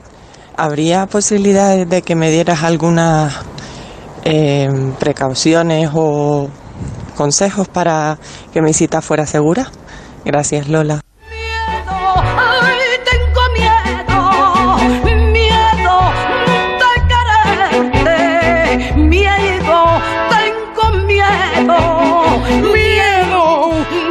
Ahí está el dilema. Mira, el miedo, tú o te arriesgas o seguramente lo vas a perder para siempre. Pero tranquila, fulanita, porque todo tiene solución. Todo en Entonces, esta vida. Claro, ¿qué consejo le darías entonces a esta oyente y a todos los que nos estén escuchando para tener unas citas, digamos, free COVID? Mira, yo quiero ser muy sincera y decirte que la cita Free COVID, eso no existe al 100%. ¿Eh? Claro. Salvo que tenga el cristal en la cárcel de por medio, o que tú le hagas caso al Tinder de Tailandia, o que los dos lleven una PCR negativa de menos de 48 horas. Esto puede ser también. Sí, yo añadiría incluso que incluso con una pantalla de metacrilato de por medio, de por medio. Pero bueno, ni, ni siquiera estando los dos vacunados, Lola. Pues mira, sabemos muy poquito de esta enfermedad y si ni los médicos lo tienen claro al 100%, ¿cómo lo va a saber la Lola eso, por favor, Arturo? Pero bien es cierto que si los dos están vacunados, que sabe que es una cosa que hay que poner en el perfil, si estás vacunado, claro. No te lo pongas que estás vacunado y no estás vacunado. Tú tienes que ponerlo porque ganas puntos, porque la gente pues tiene menos riesgo en caso de enfermar. Pero mira, la realidad nos está diciendo también que la variante Delta no es muy de Tinder. No. Y hasta la, la gente que lo ha pasado ya o que está vacunado lo vuelve a coger. Cuidado. Y entonces, claro, Eso, ¿qué danger. hacemos? Danger. Danger, danger, risky. Cuidado. Bueno, entonces, a ver, ¿qué hacemos? ¿Y, eh, a ¿Esto qué nos lleva? ¿A quedarnos sin citas, Lola? Bueno, eso lo tiene que valorar cada uno, igual que te arriesgas en otros ámbitos de la vida, pues tú decides si te compensa o si las personas de riesgo que tienes en tu entorno de casa, del trabajo. Yo te digo una cosa, Arturo. Dime. Antes también había muchos virus que se podían coger y nadie pensaba en esto. ¿Eh? Y así está el mundo de mujeres con el virus del papiloma humano y todas con maridos fidelísimos. bueno, entonces no hay garantía, está claro al 100% de que no cojamos la COVID en una cita en la que haya besos, abrazos y más cosas habituales. y por lo que sabemos, lo más cercano a esa garantía es que los dos lleven una PCR negativa de menos de 48 horas. Así es, cada fulanito, cada fulanita que quede para ir al turrón, Ya sabe lo que tiene que hacer si quiere garantía sanitaria. Aunque no quede muy romántico. Mira, PCR, un gasto más, una preocupación menos. según se mire. Bueno, entonces resumiendo, si queremos ir tranquilos a una cita respecto a la COVID, los dos se tienen que hacer una PCR 48 horas antes del encuentro y que salga negativa, obvio. Pues claro, como, vamos, como para tener aquí un tepillo, aquí te abrazo, vamos. Pero mira, no nos quejemos que el ser humano se ha estado am- amando, tú sabes, incluso cuando estaban la- bombardeando las ciudades, ahí estaban personas amándose abajo y aquí seguimos todos. El amor en tiempos de guerra también. Bueno, si te parece, vamos con la siguiente consulta a Lola de Tinder en el 639-123-454. En este caso se trata de otra fulanita. Lola de Tinder. A mí me han bloqueado en Tinder. No lo entiendo.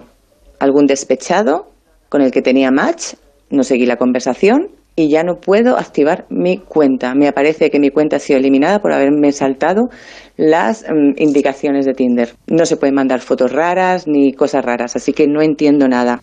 Algún despechado y me he quedado sin tener mi cuenta en Tinder y seguir conociendo gente. Ay, pobrecita fulanita, mira, esto que te ha pasado es muy habitual. Siempre hay algún saborío que se pone rabioso porque no le bailas el agua y como no te tiene en persona, pues te fastidia como puede. O sea, denunciándote a Tinder para que te cierren la cuenta. Denunciándote de... Tú sabes que hay un protocolo que te pone las normas, ¿no? Que está desde no puedes mandar cosas de pornografía y estas cosas, ni hacer apología de, de cosas violentas. Pues alguien te lo denuncia, te lo ponen y te cierran y te cierran la cuenta, aunque no hayas hecho nada malo para ello. Vaya, y, y la pregunta vamos. es, ¿y- ¿y Tinder no comprueba si esas denuncias son reales o falsas antes de Ah. proceder al cierre de la cuenta? ¿Qué va, qué va a con- controlar Tinder? Mira, pasa como en otras plataformas. Con que una sola persona te denuncie ya te suspenden la cuenta. Pero por ejemplo en TikTok, si te cierran, pues tú puedes alegar que no es verdad eso que se te acusa, el acoso, el terrorismo. mm, Pero es que en Tinder no te dejan alegar. Te fulminan la cuenta así sin dar alegaciones ni nada. Aunque sea de pago, ¿eh? Vaya, ni juicio. Bueno, eh, pues te haces otra... Claro, la solución, ¿qué sería? ¿Hacerse otra cuenta nueva y, y ya está arre- arreglado o no? Sí, pero no, porque te puede abrir una cuenta nueva, pero ya no puedes usar nunca más ni tu perfil de Facebook ni tu número de teléfono. Oye, vaya faena, ¿eh? Tienes que poner el abuelo. Qué faena para el abuelo también. Bueno, a lo mejor se lleva un, un rocecillo el abuelo. También es verdad, pobre. Bueno, yo, todo esto porque esta faena que te hacen, porque un gracioso o una graciosa te acuse de vulnerar las reglas de la comunidad. Mira, por favor, si quieres hacerte otra cuenta, te va a tocar de verdad usar otro correo electrónico, otro número de teléfono. Vaya, bueno, a ver si estas aplicaciones toman nota de lo que estamos contando y perfeccionan este tipo de cuestiones, ¿eh? Esto es como si alguien te denuncia Hacienda, por ejemplo. Dios. Mira, Ay, Dios. aunque tú no hayas defraudado nada, es que te va a tocar hacer muchos papeles, muchas gestiones, casi lo mismito que en Tinder. Ya, ya, esperemos que esto no frene a algunas personas nuevas a hacerse una cuenta para encontrar el amor, eso sí. El amor no tiene freno. El amor, mira, la gente además está muy cansada de la pandemia y más en vacaciones. Menos mal, menos mal que tenemos el Tinder Passport. El Tinder Passport tiene así como nombre de whisky. Eh, ¿Esto es un pasaporte o qué es, Lola? Pues, pues sí, porque no si no te lo pides con hielo, ya está. El Tinder Passport es una función que tiene el Tinder para buscar en la ciudad que tú quieres. Tú marcas en el mapa y comienzas a seleccionar el personal de esa zona. No hace falta que esté ahí todavía. Ah, o sea que es algo más concreto. O sea que igual antes de ir tú a destino de vacaciones, buscas restaurante, museos, actividades de la zona de destino para llevarlo más o menos decidido o reservado. Esto también se puede hacer con los ligues. Mira, ni Lázaro Carrete lo hubiera resumido mejor. Eh, Gracias. En Tinder, el Tinder Passport te permite ir visitando el ganado de una sola ciudad cada vez. Aunque siempre puedes cambiar tu ubicación todas las veces que quieras. Pero hay que advertir, por favor, oyente, si tú le has dado a la derecha, si, o sea, si le has da- le has dado a ese hombre, a esa mujer, me gusta, esa persona te va a poder seguir viendo en tu perfil hasta 24 horas después de haberte cambiado de ubicación. Oye, es- esto Que te vas al pueblo y no quieres que te vean. Y te quitan el Ah, Tinder. podría ser, es una, es una opción. Oye, la verdad es que lo tienen muy, esto sí lo tienen muy medido, lo tienen pensado estos diseñadores de aplicaciones para ligar. Mira, el Tinder Passport, eso no está en la versión gratuita, ¿eh? Eso hay Ah. que ser Plus, Gold o Platinum. Hay que apoquinar entonces. Eh, eh, pero de todos modos, tantos niveles de Tinder hay. Pues mira, hay uno gratis y tres de pago. Te puedes imaginar que cuanto más pagues, más funciones tienes. Bueno, pues el Tinder Passport entra eh, todo lo que entran en las otras y, y- y tú lo pagas y puedes tenerlo para ver todas las ciudades. Sea, a poquinas y entonces ahí cuando tienes esas utilidades. Oye, cuéntanos, Lola, a los que no tenemos ni idea de esto, aunque vamos aprendiendo y reduciendo nuestra ignorancia, por favor, ¿qué tiene el Tinder Platinum para que sea el más caro entonces? Pues como decía todo lo que tienen los anteriores, más la posibilidad, por ejemplo, de mandar mensajes antes de hacer match. Tú sabes que tú no puedes mandar un mensaje a una persona si tú no le has dado que le gusta y él te ha dado que te gusta, no se puede. Pero si tú has Ah. pagado Platinum, sí, tú puedes dar la brasa a todo lo que veas por ahí. sea, Si es que al final el dinero abre muchísimas puertas. O sea que con este Platinum, entonces ya te puede escribir cualquiera. Así es, Arturo, caballero de la cama redonda. Mira, Ay, que bien me conoces. con el dinero se abren muchas puertas que para otros están cerradas. Así que cuando veas que te escribe una persona a la que no le has dado me gusta, ya sabes que es un profesional del Tinder. y eso suele asustar un poquito, y por lo menos a las mujeres, porque es que es como un intruso de tus deseos. Eso que se cuele por ahí porque ha pagado, a mí eso no me gusta. A, a nadie, a nadie le gusta, me parece muy bien. Oye, Lola, siempre mirando la psicología de, de cada cosa.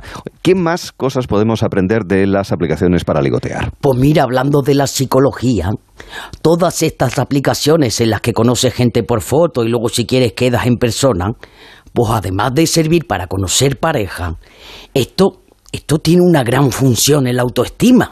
¿Ah, sí? Sí, pero de manera muy distinta.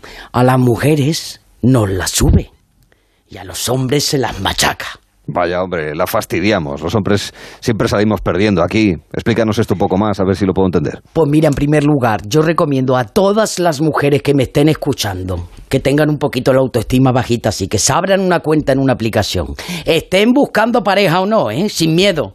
Tú te cambias el nombre y ya está, pero poniendo tu foto, de verdad. Y entonces tú vas a empezar a recibir muchos mensajes que te van a recordar lo bella y lo interesante que eres, aun- aunque luego no le des match a nadie ni quedes con nadie nunca. Eso Ah, lo están oye. haciendo muchas mujeres. Claro, hombre, eso está bien, porque es una autoestima que siempre nos viene bien a todos. En este caso, hablando de la perspectiva femenina. ¿Recomiendas entonces, Lola, a las mujeres que se abran cuenta, aunque no tengan intención de quedar o que ya estén casadas? o A las mujeres que tengan la autoestima de mujer lastimada, eso es. Si, si están casadas, con más razón. Y le voy a decir cosas que le van a escuchar cosas que ya no recordaban. Eso le va a hacer sentir muy bien a la piel, que se va a poner más tersa, te vas a poner más guapa, más luminosa. Bueno, vas a estar menos mustia y sobre todo, mira, después de tanta pandemia encerrada con el mismo todo el rato. Claro que eh, si es que todo el mundo agradece que le digan cosas bonitas al oído o a la vista desde la pantalla del móvil. En cualquier caso, Lola, esto también me parece bastante atrevido por tu parte. Mira, cuidado que yo no estoy diciendo que engañen al marido. Y por favor, por favor. Yo solo digo que hagan la prueba de abrirse una cuenta para jugar, para salir de la zona de confort, para ver cómo está el mercado. Y mira, si cada español le diera un match, pues esa mujer se vendría arriba como el estadio, el Santiago Bernabéu, con el Madrid ganando la Champions. Es una ejemplo. cosa impresionante. Alucinante. Bueno, pues otra utilidad más de las aplicaciones para ligar que nos ha descubierto nuestra querida Lola. eh, sube la autoestima de las mujeres. Pero también nos decías que baja la de los hombres. Eso dicen algunos gachos, como un oyente que aunque no ha dejado mensaje en el WhatsApp de Hello en verano, sí que lo ha puesto en Twitter, que él dice que no va a picar otra vez, que ya se hizo una cuenta y que le dolió mucho, mucho que le ignorasen. Ay, pobre, es normal. ¿Y, y qué, le, qué le puedes decir entonces a este oyente que ya ha probado las, las apps para ligar sin resultado? Pues que no debería rendirse, que lo intentara otra vez, que el amor es muy bonito, pero ahora mira, siguiendo los consejos que hemos dado este verano, que no le vaya a pasar como al elefantito. Mm, ¿Qué elefantito? Es la historia de un elefante que fue capturado de bebé para trabajar en un circo. Le tenían atado una estaca pequeña con una cadena pequeña y el pobrecito tiraba para escaparse, no podía.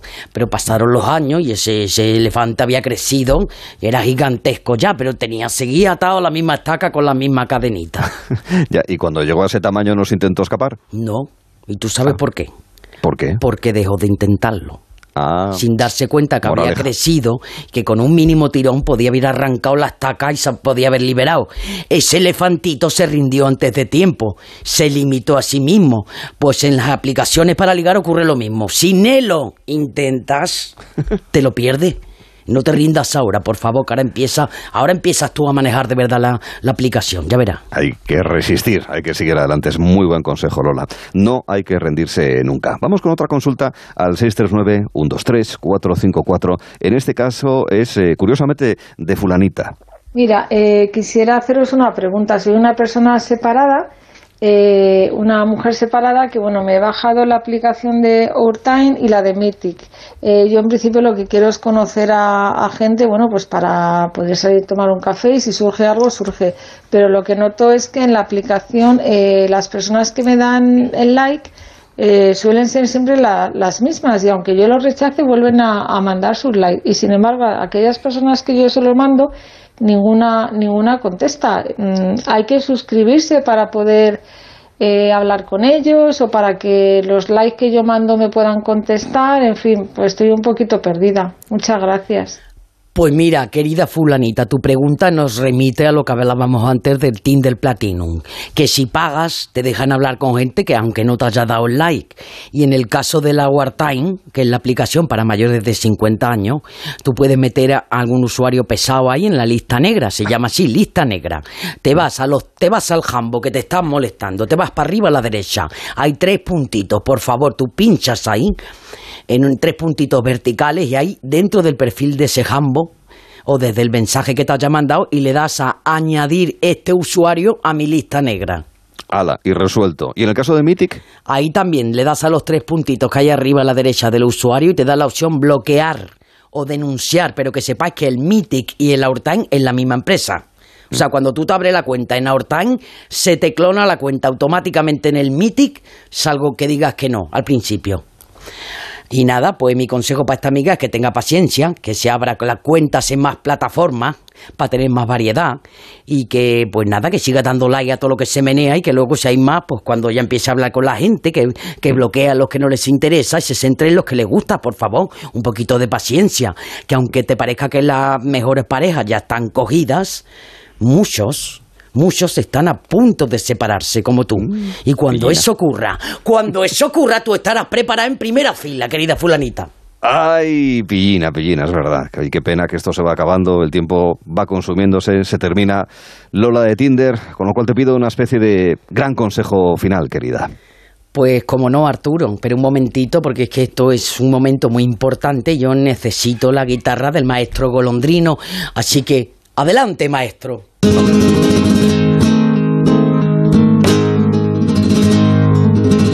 Que nadie se rinda buscando el amor jamás. Aunque tarde seis vidas en tener un match. Aunque note los puñales de su indiferencia cuando abras tu WhatsApp. Y si te cae, te levantas. Y el amor, el amor llegará. Y cuando llegue, no te relajes. Porque una historia de amor con final feliz siempre, siempre, siempre es una historia inacabada. Nada mejor que un consejo así recitado. Nos quedamos con él.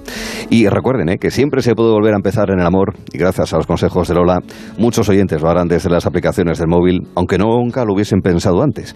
Lola, de verdad, muchísimas gracias. El jueves A que viene vosotros, pues, estará aquí todo, bueno, jueves y el lunes incluso, el día 30, todo el equipo ya de Julia en la onda, el equipo titular entre los cuales está... Anda, pero mira, si es que estaba entre el público Mónica Chaparro, que está muy calladina. No, yo Hombre, estaba Mónica. tomando apuntes de todo lo que dice Lola, porque nunca se sabe cuándo se van a necesitar todas estas cosas que nos enseña. Y la semana que viene nos escuchamos aquí en Onda Cero otra vez. Muchas gracias, Arturo, Ah, equipo, bien. gracias a todos. Gracias, gracias también a ti, a ti, Mónica, al igual que a la maravillosa Lola de, de Tinder. Pues señores, eh, Lola de Tinder, hemos disfrutado de ella y sobre todo de sus sabios consejos. Ahora el turno es para usted. Gelo en verano. Con Arturo Tellez. En Onda Cero.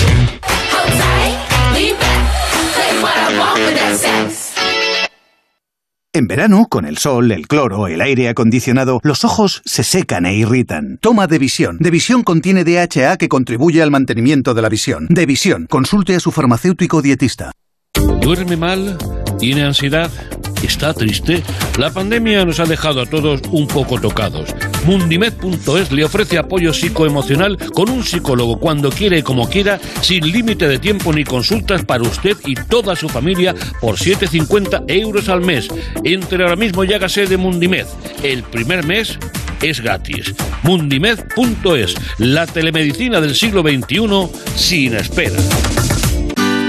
A ti, que eliges la radio para dar a conocer tu marca. A ti que seleccionas los mejores programas para llegar a tu público objetivo. A ti que confías en la radio para compartir los valores de tu producto. A ti que sabes que la radio es un entorno seguro. Por dar sentido a la radio y hacernos crecer cada día. A todos nuestros anunciantes, gracias por elegirnos. Hola, soy Salvador Dalí. Y si además de avanzar en inteligencia artificial, investigamos más nuestra inteligencia natural, quizás así podamos vencer enfermedades como la que yo sufrí, el Parkinson. Apoyemos la investigación en enfermedades neurodegenerativas. Entra en fundacionreinasofía.es. Con la colaboración de Atrasmedia. Gracias, hasta luego. Qué bien. Acabamos de llegar a la casa de la playa y hoy mismo pueden venir de Securitas Direct a instalarnos la alarma. Qué rápido todo. Una atención muy profesional. Me han explicado todo muy bien. Normal que me la recomendara todo el mundo. Confía en Securitas Direct, la compañía líder en alarmas que responde en segundos ante cualquier robo o emergencia. Securitas Direct, expertos en seguridad. Llámanos al 945 45 45 o calcula online en securitasdirect.es. Aprovecha los últimos días de grandes descuentos de hogar en el corte inglés. Hasta un 60% en ropa de cama, baño, muebles, menaje y puedes pagarlo hasta en 12 meses. Dejamos lo mejor para el final. Solo hasta el 31 de agosto en el corte inglés. Financiación ofrecida por Financiera el corte inglés y sujeta a su aprobación. Consulta condiciones en elcorteinglés.es. La radio y el podcasting conviven en el escenario del audio. El máster en radio de Onda Cero de la Universidad Nebrija te ofrece un doble título. Los fines de semana están hechos para descansar. En Por fin no es lunes, abordamos la información y el entretenimiento con una sonrisa. Si quieres formar parte de este equipo de profesionales que lo hacen posible, te recomiendo una buena formación. Máster en radio de Onda Cero y experto universitario en podcasting, con prácticas aseguradas. Inscríbete en nebrija.com. Universidad Nebrija. Imparables. Onda Cero Madrid. 98.0 FM. Si tiene joyas de firma o tiene artículos de oro y plata, tiene que llamar al 91 534 6706 o tiene que ir a la Plaza San Juan de la Cruz 9. Si tiene joyas de firma o tiene artículos de oro y plata, tiene que llamar al 91 534 6706 o tiene que ir a la Plaza San Juan de la Cruz 9. Le pagarán el mejor precio y al momento. En Murprotec estamos cerca de ti. Tenemos un equipo completo de profesionales a tu lado para eliminar de forma definitiva las humedades y mejorar la calidad del aire. En estos momentos lanzamos ayudas directas a los hogares, familias y empresas para toda la comunidad de Madrid con nuestro plan de apoyo. Estamos siempre a tu lado porque avanzar juntos nos hace únicos. Llámanos al 900 30 11 30 o accede a murprotec.es. En las tiendas Omnium estamos de rebajas hasta el 60%. Flex, Tempur, Vultex, Picolín. Los mejores colchones a los mejores precios. 14 tiendas Omnium en Madrid. Encuentra la tuya en la tiendasomnium.es. Onda Cero. Ocasión Plus, compramos tu coche. Ocasión Plus, nadie paga más. Ocasión Plus, mejoramos cualquier tasación. Ocasión Plus, pago en el acto. Ocasión Plus, número uno en compra de coches de ocasión. Visítanos y compruébalo. Ocasión Plus, nueve centros en Madrid. Localiza tu centro más cercano en ocasiónplus.com. Abierto sábados y domingos.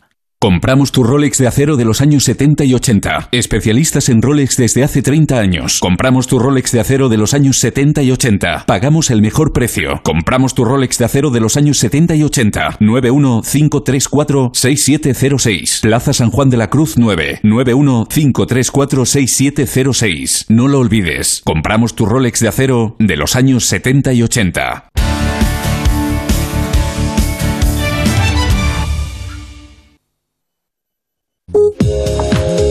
Vamos a la parada de postas, el comentario del economista Hipólito Álvarez, hoy fijándose sobre todo en los retos de los más jóvenes. Hipólito, buenas tardes. Buenas tardes, Arturo. Según datos recientes, a día de hoy los menores de 30 años no disponen de los ingresos necesarios para poder alquilar o comprar en solitario una vivienda en ninguna de las 17 comunidades autónomas españolas. A nivel estatal, de media, tendrían que destinar casi el 60% de sus ingresos a costear las rentas de cada mes y más del 90% al pago de una hipoteca. Unos porcentajes que respectivamente doblan y triplican el máximo recomendable.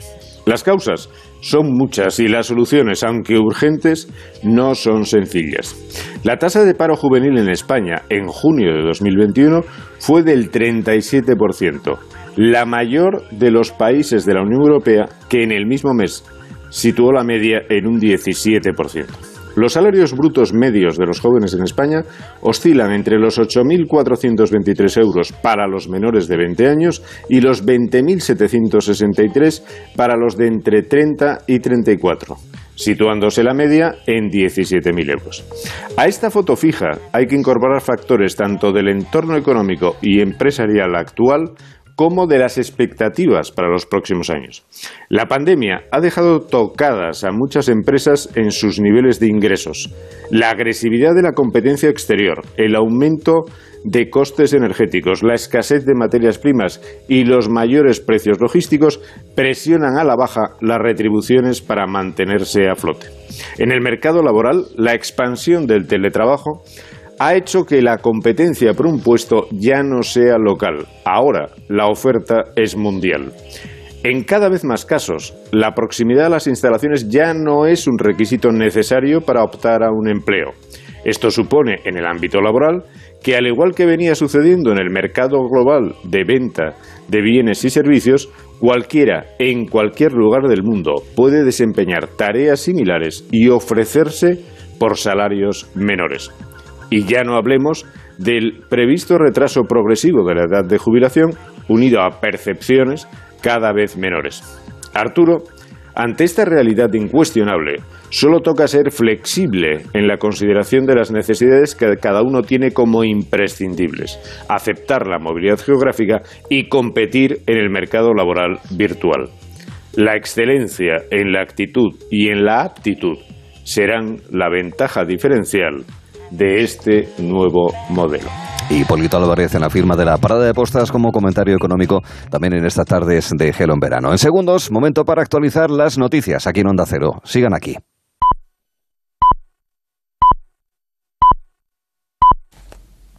Son las 5, las 4 en Canarias.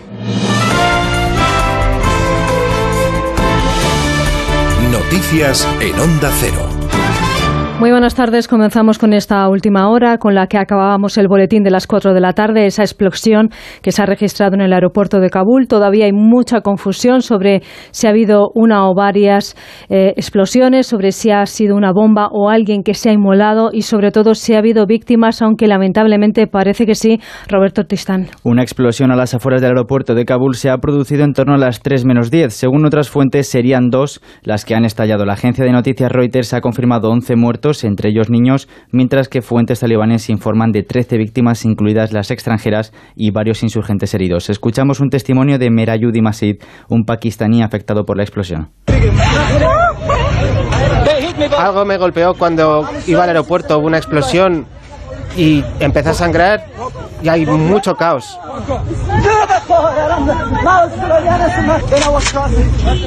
Varios países van confirmando si entre sus nacionales hay afectados o bajas. Desde el Ministerio de Defensa de España afirman que no hay heridos y Estados Unidos de momento confirma tres militares heridos y avisan de que el número de muertos podría aumentar. Iremos ampliando la información a lo largo de la tarde.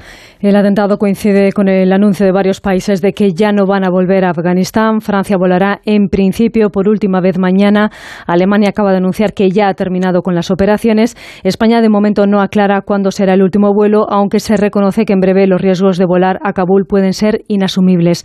Acaba de comparecer además el presidente francés, Emmanuel Macron, junto a su homólogo irlandés. Macron ha explicado que este atentado demuestra que la situación es mucho más inestable que en días anteriores, lo que les obliga a ser mucho más prudentes. Diego Kindler. El presidente de Francia, Emmanuel Macron, de visita oficial en Irlanda, está ofreciendo una rueda de prensa en estos mismos momentos en los que se ha sabido de la explosión en el aeropuerto de Kabul y ha dicho que la situación empeora por momentos y que hay que hacer lo que esté en nuestra mano para ayudar a las mujeres y los niños mientras se pueda. Ha recordado también que hay que observar el mandato de la ONU en lo relativo al gobierno que se forme en Afganistán a partir de ahora. Esta tarde está previsto que llegue a Torrejón de Ardoz un nuevo avión con alrededor de 250 personas, a los que se sumarán otros dos procedentes de afganos evacuados por otros países de la la Unión Europea, otros 140. Nuria Mejía. En cuanto a los afganos que han llegado a nuestro país, un total de 696 han solicitado protección internacional en España y ya han sido trasladados a los centros de acogida del Ministerio de Inclusión, Seguridad Social y Migraciones en 14 comunidades autónomas, desde donde también se confirma que han sido atendidas 1.584 personas en Torrejón, siendo su tiempo medio de estancia en este lugar de 37 horas. En Mallorca tenemos un nuevo caso de balconing. Un turista de 20 años está grave tras caer desde un segundo piso de un hotel en El Arenal. Onda Cero Mallorca, María Cortés. Ha ocurrido sobre las 9 de la mañana cuando, por causas que todavía se desconocen, el joven holandés ha saltado la barandilla del balcón y se ha caído sobre el techo de la entrada principal del establecimiento para después volver a saltar a la vía pública. Fuentes cercanas a la investigación han confirmado a Onda Cero que la víctima habría consumido alcohol y no se descarta que también consumiera algún tipo de drogas. Se encuentra ingresado con pronóstico grave en el hospital de Sonas Pasas. Vamos ya con la información del deporte con Manu Ruiz. En apenas una hora podrán disfrutar en Onda Cero del sorteo de la fase de grupos de la Champions, en la que Atlético de Madrid, Real Madrid, Barcelona, Sevilla y Villarreal esperan rivales para esta nueva temporada. Luis Enrique, seleccionador español, ha dado la lista de convocados de cara a los partidos de preparación del Mundial de Qatar 2022 y la máxima sorpresa ha sido la entrada del delantero del Sporting de Braga, Abel Ruiz, mientras que también han sorprendido las palabras del técnico acerca de si le gustaría ver al entrenador del Manchester City, Pep Guardiola, entrenando al conjunto español. Me encantaría, ojalá fuera seleccionador de España sería perfecto. Me encantaría además ver eh, bajo su impronta a, nuestra selección. Sería, no creo que pudiera tener mejor seleccionador de España. En la Vuelta Ciclista a España ha habido una caída masiva. Juan Antonio Manzano.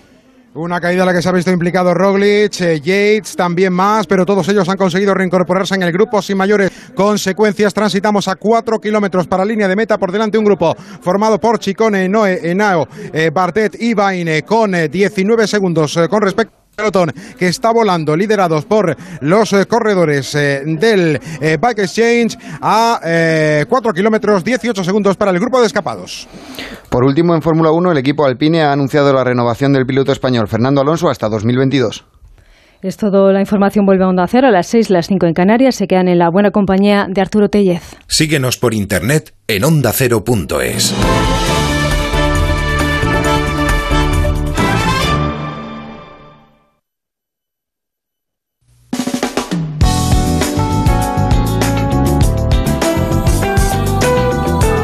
Gelo en verano con Arturo Tellez en Onda Cero avanzando la tarde y con previsiones interesantes. Ya no solamente ese sorteo a partir de las 6 de la tarde, una hora antes en Canarias, para saber qué rivales en fase de grupos tendrán el Atlético de Madrid, el Real Madrid, el Barcelona, el Villarreal y el Sevilla, los primeros partidos de Champions de esta temporada 21-22, sino que también vendrá por aquí Jadot, es decir, Elisa Beni. Siempre un capítulo en el que nos dedicamos a hablar de cuestiones relativas a la sexualidad. Vamos a hablar de sexo, va a explicarnos ella, sexo y sobriedad. Vamos a hablar de el chemsex. También de un libro que se llama Fuentes, en el que se habla de la eyaculación femenina en la India y en China. Y también sexo en el hospital. Los temas son ciertamente sugerentes, como también lo son los que mantendremos en la ribera del Nilo con nuestros amigos egiptólogos, con Teresa Bedman y con Francisco Martín Valentín, que nos hablarán de sus previsiones de cara a la vuelta al regreso al trabajo de campo en el yacimiento del visir Amenhotep Hui. Nos contarán una historia muy bonita sobre cómo con la tripulación del buque escuela eh, Juan Sebastián Elcano. Nos hablarán también de la conservación del monumento de, de Voz y también del traslado, que fue muy llamativo hace unos meses, de los faraones de museo en museo en la capital egipcia, en el Cairo. Pero como decíamos ahora mismo, lo que está en la calle y en la carretera es la llegada hasta Córdoba de esta etapa de la Vuelta Ciclista a España, donde van volando, donde Roglic se volvió a caer y sin embargo regresó de nuevo al eh, pelotón, el que es actualmente mayor rojo de la Vuelta Ciclista España, que está siguiendo y nos narra desde ya Juan Antonio Manzano. Muy buenas. Hola Arturo de nuevo, ¿qué tal? Muy buenas. Pues la diferencia de los cuatro de delante, Chicone, Nao, Bardet y Bain va cayendo poco a poco. Eran 11 eh, segundos, ya son 9, ahora son 8. Van cayendo los de Emiratos que tienen muy claro que la oportunidad que hoy se le presenta para Mateo Trentin la tienen que aprovechar. También andan por ahí los corredores de Bike Exchange que están intentando reducir por completo, pero les está costando. Ahora mismo la velocidad prácticamente está eh, calcada entre los de delante y los de atrás. Ahora sí que se mejora un poquito, 54 por atrás por los 51 kilómetros por hora que tienen eh, los cuatro escapados, Chicone, Naubardet y Vain.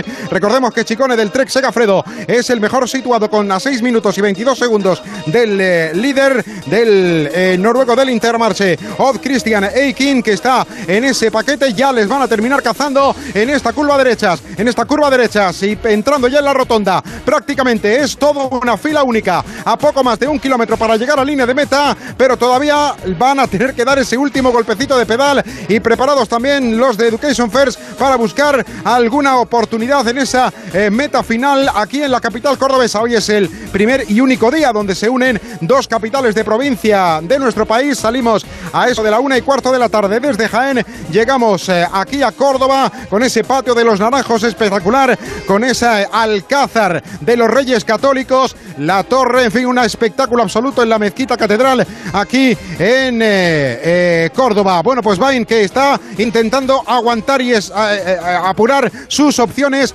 con 800 metros a la línea de meta en esta recta de la avenida de Cádiz. Por detrás los Bike Exchange peleando para terminar de cazarlo. Parece que va a ser así, será la oportunidad. Hoy probablemente con la ausencia de Jacobsen y de Philipsen tendremos oportunidad para otros eh, eh, corredores. Vamos a ver por qué los Education First, vamos a ver si Nielsen finalmente puede ser el que opta al triunfo después de que ayer acabara pegando prácticamente tumbos en la entrada del muro de, de eh, Valdepeñas. Atención porque estamos llegando ya a la recta final. Por detrás también vienen los Bike Exchange. Está Trentin por ahí preparado. Vamos a ver porque viene Nielsen. Viene Nielsen para intentar buscar esa oportunidad. Apretando hasta el final. Viene Nielsen con ese maillot rosa de la Education First Nipro. Pero cuidado porque también va a aparecer un de Koenig que le puede superar. A ver, Bayoli, Bayoli, Bayoli. Ese Nielsen finalmente de la Education First. Magnus Cornilsen, el danés. Ayer entraba en ese muro de Alicante, en ese muro de Valdepeñas, dando bandados de izquierda a derecha. Estuvo a poco más de 100 metros para conseguir la victoria y un día después, en este sprint, sin los dos grandes favoritos, sin Jacobsen, que estaba muy retrasado en el pelotón, y con eh, Philipsen que se retiraba en la jornada de ayer. Finalmente, el de Education First, Nielsen, ha conseguido Magnus Cornilsen, el danés, la victoria en esta duodécima etapa de la Vuelta Ciclista España. La general no cambia nada porque entran eh, arriba los eh, favoritos con eh, Roglic, con Mas, con Yates, con todos y por supuesto con Aikin. Así que en la general no cambia nada. Hoy la victoria, Arturo, ha sido para Nielsen, el que ayer se quedó agarrado a las vallas para terminar la undécima etapa en ese muro de Valdepeñas. Y que hoy ha ganado Nielsen en esa etapa en Córdoba y Aikin, el líder provisional de la clasificación general. Juan Antonio Manzano en la narración de los instantes finales de la Vuelta Ciclista a España.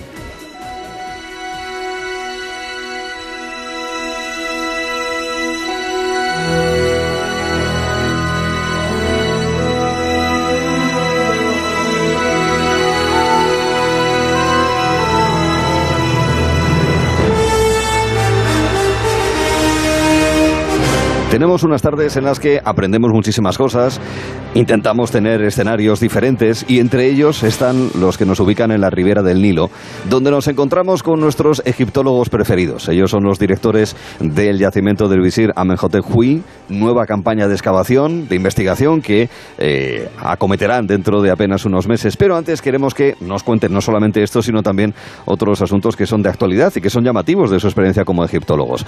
Francisco Martín Valentín, hola, ¿qué tal estás? Paco, buenas tardes. Hola, muy buenas tardes, Arturo. Y hombre, Teresa Bedman, por fin, Teresa, buenas tardes.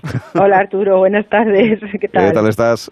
Encantado de saludarte también en antena para que nos contéis, eh, pues eso, básicamente cuatro historias que nos han llamado mucho la atención y que nos parecen eh, muy bonitas y para compartir especialmente con la, con la, la audiencia de, de, Gelo.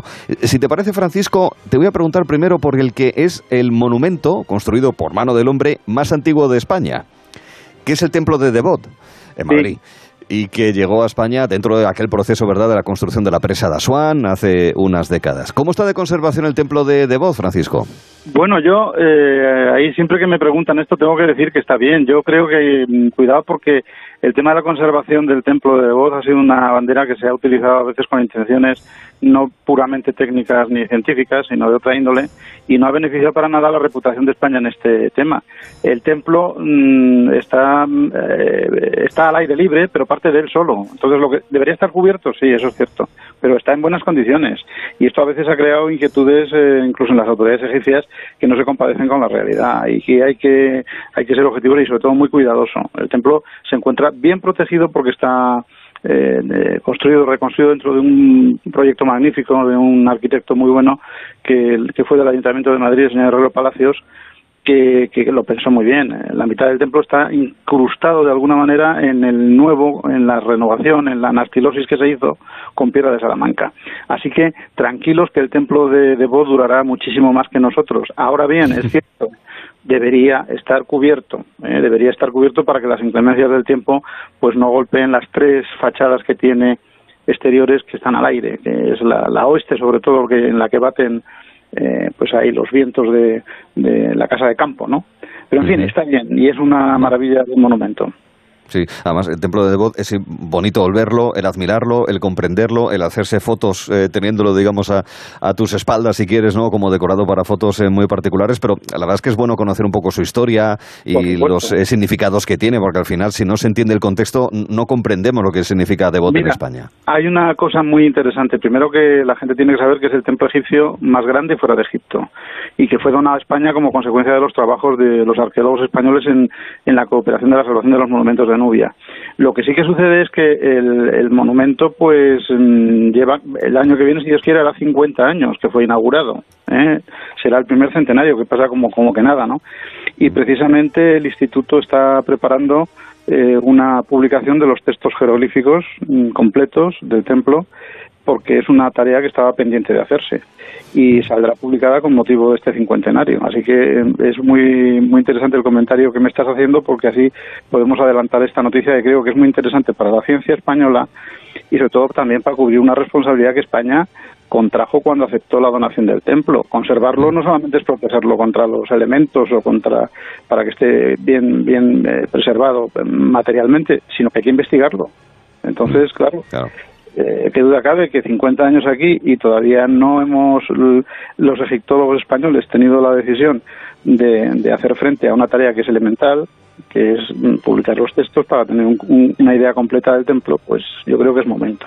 Sí, y, sí, perdona, y hablando de todo esto, simplemente dos, dos cositas más sobre el templo, porque supongo que como tenemos muchos temas y poco tiempo, habrá que... Yo lo que quiero subrayar para que los oyentes lo tengan claro es que es el templo, ya digo, más grande, que alberga, alberga fíjate, mm, la, la representación de 23 dioses egipcios y nubios. Mm que poca gente lo sabe, y que tiene todos los elementos para conseguir el culto y el rito, eh, tal y como se hacían los templos egipcios, tan completos como el templo más grande de Egipto, que es el de Karnak. Fíjate que eso, eso es como la ciudad del Vaticano. Así que tenemos un privilegio enorme aquí y la gente tiene que, que sí. valorar este monumento que, que, además es un regalo de Egipto y por el cual pues estamos muy honrados. Mm, ya digo que nos que hace falta comprensión, ¿verdad? Que no son solamente sí, unas piedras, claro, que es muchísimo claro, más, claro, eh, que es un monumento. De ahí, de ahí el, el, el, valor que tiene ese trabajo desde el instituto, que es el Instituto de Estudios del Antiguo Egipto, de los cuales, del cual sois, sois responsables. Comprometidos con el patrimonio faraónico y específicamente con el que existe en España. Exactamente. Y de alguna manera, cultura española también lo es, sin ninguna duda, ¿verdad, Teresa? Eh, lo que hicisteis eh, con los tripulantes del buque Escuela Juan Sebastián Elcano, que en eh, los meses, no sé si de mitad de 2021 o primeros meses, tuvisteis un contacto con ellos, eh, vía telemática, para estos marinos que están aprendiendo también entiendan los lugares por los que pasan, como es el caso del antiguo Egipto, al, a la hora de atravesar el canal de, de Suez. No sé si, Teresa, cuéntanos la historia porque me parece muy chula. Concretamente fue el 26 de mayo de, de este año. Eh, nos, eh, nos contactaron desde la Embajada de Egipto, nosotros nos encontrábamos allí trabajando y entonces nos pidieron el, eh, si pudiésemos eh, dar una clase porque como tú bien dices durante la travesía de estos de estos nuevos marinos ellos están formando o sea es una carrera una eh, es una hacen su carrera eh, en, en, el en el mar pero la hacen no y entonces bueno pues una de las cosas que van haciendo es con, eh, viendo viendo y contactando con las bueno pues con diferentes universidades o entidades que, que, les pueden explicar cosas. Bueno, en este caso fue su Egipto porque ese día atravesaban el, precisamente el, canal de Suez, ¿no? Y para nosotros fue todo todo un honor y un orgullo, pues eh, hablarles de lo que más nos apasiona, que es de Egipto a, a esta gente de la mar que realmente nos honran con, su presencia en cualquier parte del mundo, ¿no? Y la verdad es que fue una experiencia súper bonita porque, porque bueno, eh, eh, Francisco les, eh, les, les comentó precisamente de las singladuras de otros buques españoles precisamente en, en, aguas en aguas egipcias, ¿no? Y fue bueno fue bastante muy interesante para ellos también saber que, que no eran los únicos marinos españoles que se habían acercado a Egipto. Así que fue, fue un día bastante bonito. Sí, es que concretamente a ellos les sorprendió mucho, Arturo, un tema, que es que con motivo de la inauguración del canal en 1869, pues eh, el primer el primer buque de guerra eh, que cruzó el, canal de manera institucional fue un buque de guerra español que era la fragata de hélice de tercera clase la Berenguela. Entonces, claro, explicar este este esta efemérides a los a los caballeros y damas eh, cadetes del, del guardiamarinas del, del buque, mm. pues fue, fue, muy entrañable, porque ellos así rememoraron también pues eh, esa, esa otra aventura de, de sus de sus de sus ancestros o antepasados en, en, en, la en la carrera de, de marino, ¿no? Sí, sí, sí. Evidentemente para ellos tenía, y en general para todos, un significado especial por esa efeméride, recordando ese momento de mediados del siglo XIX con la entrada de esa embarcación española al mismo tiempo que ellos lo hacían con el, el cano, Teresa. Sí, sí, sí. Fue, la verdad que fue muy bonito. Sí, la verdad que una mm. experiencia bonita para ellos y para nosotros. Sin duda. Oye, y una de las imágenes más llamativas, imagen no estática sino dinámica, porque lo pudimos ver según se producida, fue el traslado de Ramsés II, de Hatshepsut, sobre la cual vosotros además hicisteis, le pusisteis el título de un libro en el que se habla de ella y también de vuestros trabajos en, en eh, Tebas, y de más gobernantes del antiguo Egipto que fueron trasladados en un desfile que llamaron, eh, bueno, eh, el desfile de los faraones, que tuvo lugar a primeros, el desfile dorado de los faraones, que tuvo lugar, Teresa, a primeros del mes de abril. Y nos llamó a todos muchísimo la atención. Se, se trasladaban desde el Museo Egipcio, que estaba en el Cairo, hasta el que será su nuevo lugar de eh, instalación a 5 kilómetros de distancia. 22 momias, 18 reyes, 4 reinas en ese conjunto de momias. ¿A vosotros qué, os pareció? Porque fue muy llamativo, ¿eh? fue muy espectacular eh, también fue espectacular. Nosotros también lo estuvimos viendo desde Egipto, no desde in situ, sino de, por, por televisión eh, egipcia y, realmente fue sorprendente porque hicieron un derroche de, para mi gusto, de, de, buen gusto, porque realmente era, era muy difícil eh, hacer un traslado de, de, este, de, estos reyes al nuevo museo, es un nuevo museo de civilizaciones que han hecho que es realmente, yo recomiendo desde aquí que vayan a visitarlo, es un, es un atractivo más para ir a Egipto, ¿no? realmente yo creo que nos conmovió a todos, a todos los que pudimos verlo, nos emocionó, yo me emocioné muchísimo porque realmente estuvo hecho con una precisión, con un buen gusto, con una música espectacular. Bueno, yo recuerdo que cuando aquella cantante de ópera egipcia de repente empieza a cantar el himno a Isis en egipcio, bueno, a mí se me pusieron los pelos como escarpias. O sea, realmente fue fue muy muy muy muy emotivo, muy bonito y muy emocionante. Eh, realmente, bueno, eh, esto se tenía que haber hecho antes, pero por razones de la pandemia, pues todo se ha retrasado, incluso la, la gran inauguración que si Dios quiere será el próximo año, según las últimas noticias, del nuevo gran museo al lado de las pirámides mm. de, de, nuevo, del nuevo museo de egipcios. Sí.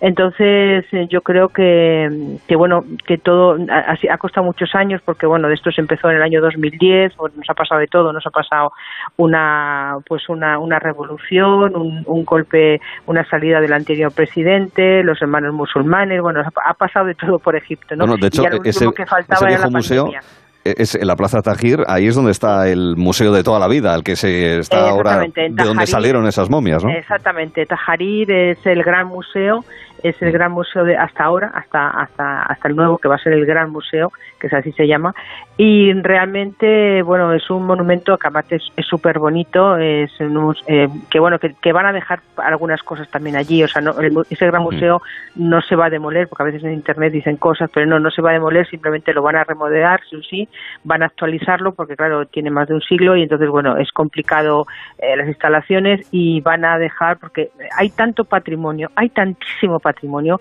que da para llenar 20 mm, museos más, ¿no? Y entonces, eh, bueno, pues van a, van a dejarlo como emblema de la egiptología, porque además es que ya el propio edificio es una preciosidad, y lo van a remodelar por dentro y van a dejar después en el futuro, pues no, se sabe todavía qué, pero van a dejar piezas eh, arqueológicas mm. Y ahora mismo pues vamos a tener pues el gran museo al lado de las pirámides, el, el museo de Tajarir, que seguirá siendo museo, y, el, y este nuevo museo donde han trasladado a estas 22 momias, donde también se espera que vayan más momias de momento, ¿no? Están en un proceso también de conservación y las quieren trasladar, y, y trasladándolas poco a poco también allí, ¿no? Mm. Y entonces, bueno, yo creo que, que, que, todos vimos este despliegue fantástico y realmente nos dio a todos ganas de salir corriendo para Egipto para verlo, ¿no? Y yo recomiendo desde aquí que vayan a verlo. Sin duda. ¿A ti qué te pareció el desfile, Francisco? Bueno, a mí me pareció mm, algo realmente emocionante porque, en definitiva, era toda la realeza faraónica, sobre, sobre todo del Imperio Nuevo de la, de la dinastía decimoctava, decimonovena y vigésima, circulando desde Tajarir hasta el Museo de la Civilización Egipcia, que no es el nuevo de, de, pirámides, es otro, que han hecho aparte de toda la historia de Egipto, y bueno, con unos honores de Estado magníficos y con un, un rigor mm, realmente, como dice Teresa, tremendo y sobre todo, pues eh, mm, uniendo de alguna manera en, en, la escenificación el pasado y el presente de una manera mm, magistral. Eh, yo quedé también impactado, eh, yo quedé impactado y creo que fue un evento maravilloso porque, ya digo, todos los reyes de Egipto milenarios paseando por las calles en, un, en una comitiva siendo es algo que solamente puede suceder allí, claro, está claro. Bueno, lleváis dos, tres meses lejos de la ribera del Nilo y estáis ya mordiendo las uñas para regresar y lo haréis en los próximos meses porque habrá nueva campaña dentro de esas investigaciones que contamos además también en este espacio con vosotros, con Teresa Bedman y con Francisco Martín Valentín, de ese yacimiento de la necrópolis tebana en torno al visir Amenhotep donde vais eh, cada vez conociendo más cosas, ya no solamente con la extracción de material, con eh, los hallazgos in situ, sino sobre todo de comprensión del momento histórico ¿verdad, Francisco? Sí, sí, es algo extraordinario porque la parte más interesante del proyecto actualmente para nosotros, que es la restauración eh, de, la, de la capilla del visir, nos está librando una información verdaderamente extraordinaria en los relieves con los textos, que los textos, como siempre, lo dicen todo. Quiero decir, eh, leer es lo dejaron casi todo allí, ¿no? Entonces eh, estamos eh, descubriendo en los últimos cuatro, tres o cuatro años que estamos haciendo los, la puerta y los muros y, lo que queremos avanzar este año, desde luego, unos textos especialísimos de, corte religioso eh, que identifican la época específica del visir y de mejor tercera de la revolución, la revolución de Agenatón.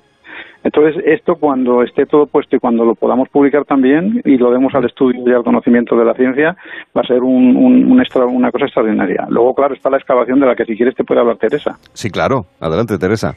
Bueno, pues eh, después de nosotros es que siempre hemos hecho tres cosas al mismo tiempo. Una ha sido la excavación, restauración y conservación de todo lo que hemos ido encontrando a lo, largo de estos 13 años, ¿no? Y ahora estamos, eh, porque eh, aparte de la, de la tumba del visir, alrededor de este espacio sagrado, como el visir, como ya hemos contado varias veces, fue un hombre muy muy santo, pues eh, hemos hemos localizado hasta 13 tumbas mm, nuevas, unas inéditas, dos de ellas eran inéditas, que ya también las excavamos y, y nos dieron eh, la gran sorpresa de tener sus ajuares y sus y sus propietarios dentro con sus fantásticos sarcófagos que irán mm, al museo, no sabemos cuál todavía, pero van a al museo y después tenemos otras, eh, otras 11 tumbas más que son las que estamos excavando en estos momentos, ¿no? Y también yo creo que los próximos años nos van a dar también bastantes, eh, bastantes eh, notas y sobre todo mucha información de, de, la zona. Solamente un dato para los oyentes, en, en estos 13 años hemos localizado alrededor de más de 500 cuerpos, pero solamente la última campaña, la del 2020, que, que acabó en diciembre, eh, localizamos en estas tumbas nuevas que estamos trabajando, que es la, la 2-3, eh, localizamos alrededor de, de, casi 250 momias. O sea, eran como una especie de enterramientos colectivos, posiblemente todos de la misma familia, eh, que, que, bueno, en donde hay una mortalidad eh, que hemos, hemos localizado donde había muchísimas eh, muchísimas momias eh, femeninas con, con también con, con, niños niños de corta edad y, eh, y también infantes o sea niños a lo mejor de 5 o 6 años. O sea que a eso tenemos que estudiar las razones porque pueden ser pues pues algún tipo de epidemia o simplemente porque la mortalidad en Egipto en ese momento era muy alta. Eso está esto está en estudio. Entonces bueno y este año pues esperamos que tengamos una una excavación también magnífica, como hemos tenido estos últimos 13 años, y, bueno, pues, eh, pues siempre con, el, con la ayuda y el amparo de, la Embajada de, de, España en, Egipto, sus mm. autoridades, su embajador y su, y su consejero cultural que realmente apoyan mucho eh, nuestra nuestra misión y también a las autoridades egipcias que, que bueno que, que siempre no, nos echan una mano. Bueno, eh, trabajo de investigación, de documentación, de estudio, pero también de divulgación, no solamente aquí, sino además, y creo que ahí, Teresa, tienes mucho que ver, eh, también de, divulgación, de difusión, ¿no? insisto que nosotros llevamos ya unos cuantos añitos aquí, afortunadamente, haciéndolo, eh, pero bueno, con, al igual que otras muchas actividades, tienen su versión telemática, ¿verdad? También, como la que hiciste con los guardamarinas del Cano, también os está sirviendo para divulgar con conexiones telemáticas, Teresa. Eh, pues mira, sí, la verdad es que las cosas hay que sacar de todo lo malo siempre hay que sacar algo positivo, ¿no? Y en esta pandemia nos ha hecho todos súper super ingenieros en, en, en, en, cosas telemáticas, en hacer cursos online, en hacer con videoconferencias, en hacer, entonces bueno, pues una de las cosas que hemos puesto en marcha eh, este este año ha sido bueno diferente con la Universidad de Málaga que nos ha echado, que es donde nosotros damos mm. eh, las clases del máster de egiptología, pues nos eh, y unimos varias universidades, como por ejemplo la de Luxor, con, y varias universidades de Minia y el Cairo, y entonces hicimos unas jornadas también súper interesantes en, en español, en español, que soy que hay que con alumnos de, de Egipto, eh, alumnos egipcios en español sobre egiptología, sobre turismo, bueno, era un poco dar una, una visión al, al mundo de, de cómo la, la, la historia puede puede ayudar a que las nuevas generaciones puedan explicar su, en este caso su, su, patrimonio y que además bueno nos, nos sirviera también un poco para dar clases aquí en España para que vieran también nuestros nuestros propios estudiantes mm. acercarles un poco más eh, Egipto no a, la, a sus casas en este caso porque estábamos todos encerrados entonces bueno pues ha sido una experiencia también muy buena ahora vamos a hacer también vamos a continuar con esta línea que abrimos porque la experiencia fue estupenda y dentro de unos días pues también tendremos otra oportunidad para para también unir no solamente Europa y África, sino en este caso vamos a unir Europa, África y también América, concretamente mm. Colombia, ¿no? Entonces, bueno, pues pues cada vez se está abriendo más y, realmente, bueno, esta es la parte buena que nos ha traído esta pandemia, ¿no? Hacernos todos eh, online. Telemáticos, nos hemos convertido en telemáticos. muy telemáticos todos. Y al final, en definitiva, eh, importa eso, ¿no, Francisco? Que pese a la pandemia, pues se pueda seguir investigando y se pueda seguir eh, difundiendo esos conocimientos, ¿verdad, Francisco? Sí, sin duda. Y además, mm, lo que es más importante, que podamos seguir haciendo escuela de citología en español. Así es. Pues de eso se trata, de seguir difundiendo algo que nos apasiona, como es eh, todo lo relacionado con la cultura del antiguo Egipto. Y además lo hacemos, y además ese es un poco el espíritu en el que hemos mantenido, y espero sigamos haciendo estos episodios con eh, Teresa Bedman y con Francisco Martín Valentín, más allá del tema de las momias, de las pirámides, eso es ya muy conocido. Nos queremos volcar en otro tipo de eh, derroteros que también nos parecen interesantes para conocer aquel mundo que, ojo, en el calendario, como por ejemplo nos explicó Francisco este mismo año, también marca de alguna manera cómo nos ordenamos en el tiempo a, día de hoy. Pues Francisco Martín Valentín, Teresa Bedman, como siempre, un abrazo, que vaya todo muy bien y os seguiremos desde la Necrópolis tebana cuando estéis allí. Un beso y un abrazo. Muchas gracias. Gracias, Muchas gracias a todos. Adiós. Hasta, la próxima. Adiós, adiós, Hasta la próxima. Adiós. Recordamos que en media hora, y algo menos, empezará el especial sobre el sorteo de grupos de la Champions League, donde sabremos cuáles son los primeros rivales en esta temporada futbolística europea del Real Madrid, el Atlético de Madrid, el Barcelona, el Sevilla y el Villarreal. Pero antes, nosotros tenemos un tramo en el que Elisa Benillador nos ofrece su capítulo en el que hablaremos de tendencias de sexualidad.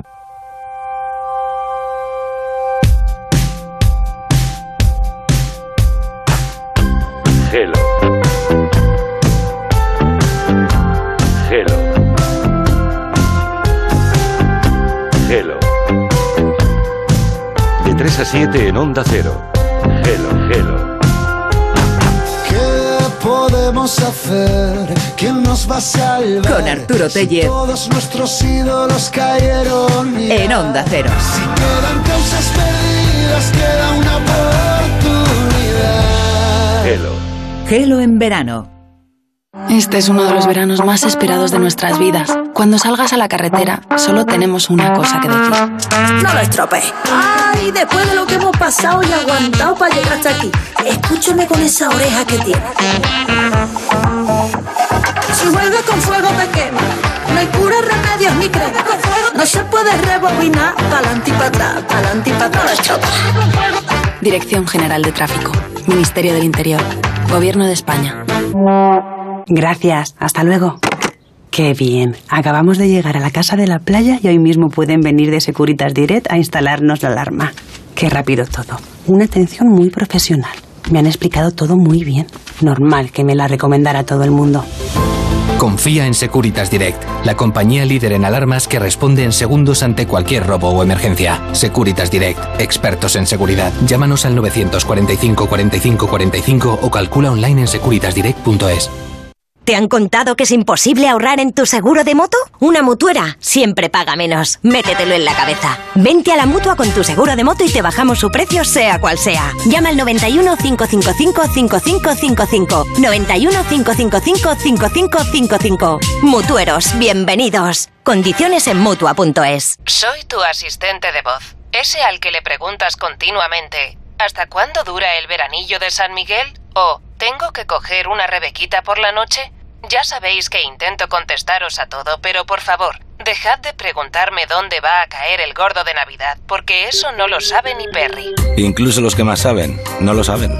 ¿Y si el gordo de Navidad cae en tu lugar de vacaciones? No vuelvas sin tu décimo. Lotería Nacional. Loterías te recuerda que juegues con responsabilidad y solo si eres mayor de edad.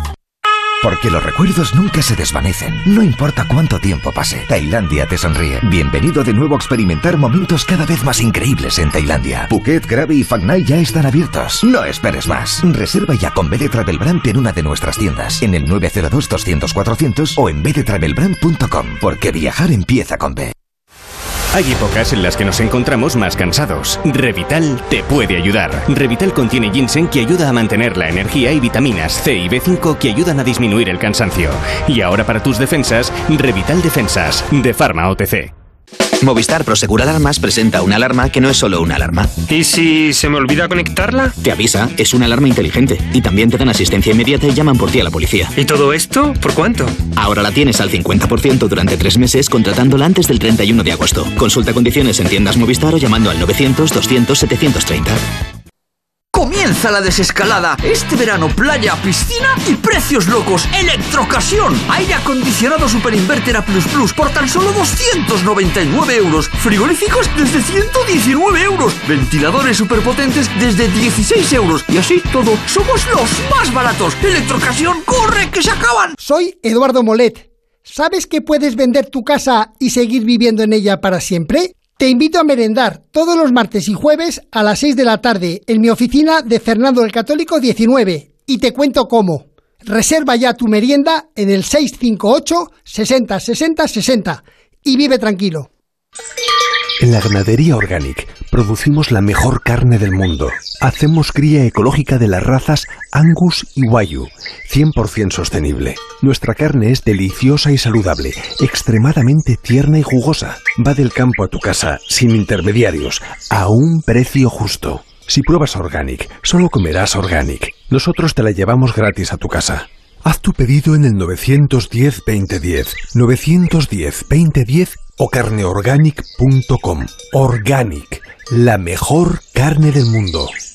Si tiene joyas de firma o tiene artículos de oro y plata, tiene que llamar al 91 534 6706 o tiene que ir a la Plaza San Juan de la Cruz 9. Si tiene joyas de firma o tiene artículos de oro y plata, tiene que llamar al 91 534 6706 o tiene que ir a la Plaza San Juan de la Cruz 9. Le pagarán el mejor precio y al momento. La reforma que tú buscas la encontrarás aquí. El proyecto que tú quieres y que te hará sonreír. Atender una casa, tu hogar, tu local, tu porvenir. Reforma 20 años o algo así. Llama ahora de Gorman que piensa en ti, te hará feliz.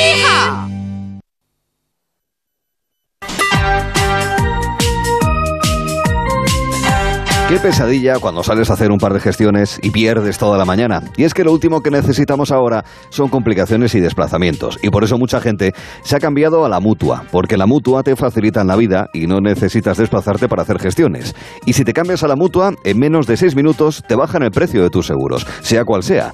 Llama ya al 91 555 5555. 91 555 5555. Esto es muy fácil. Esto es la mutua. Consulta condiciones en mutua.es. Yo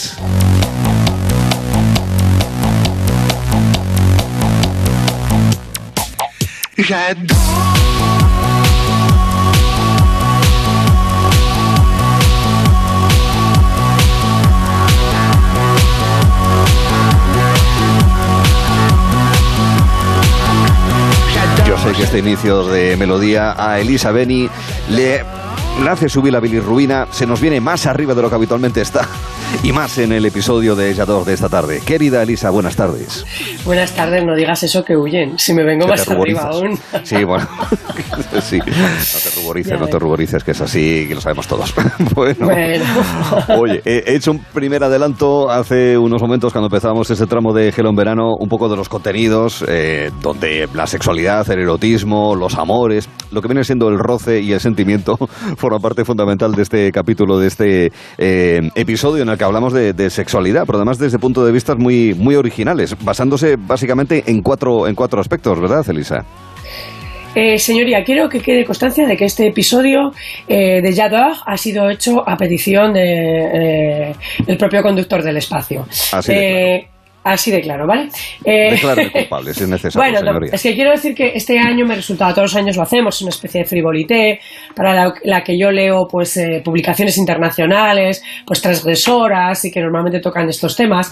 Y este año me parecía más complicado por el tema de la pandemia, pero mira, ya que Arturo, tú te has empeñado en que no podíamos faltar Sí. a la tradición, Sí. pues me he dado cuenta que hasta los medios más transgresores han tenido que darle una vuelta a todo esto.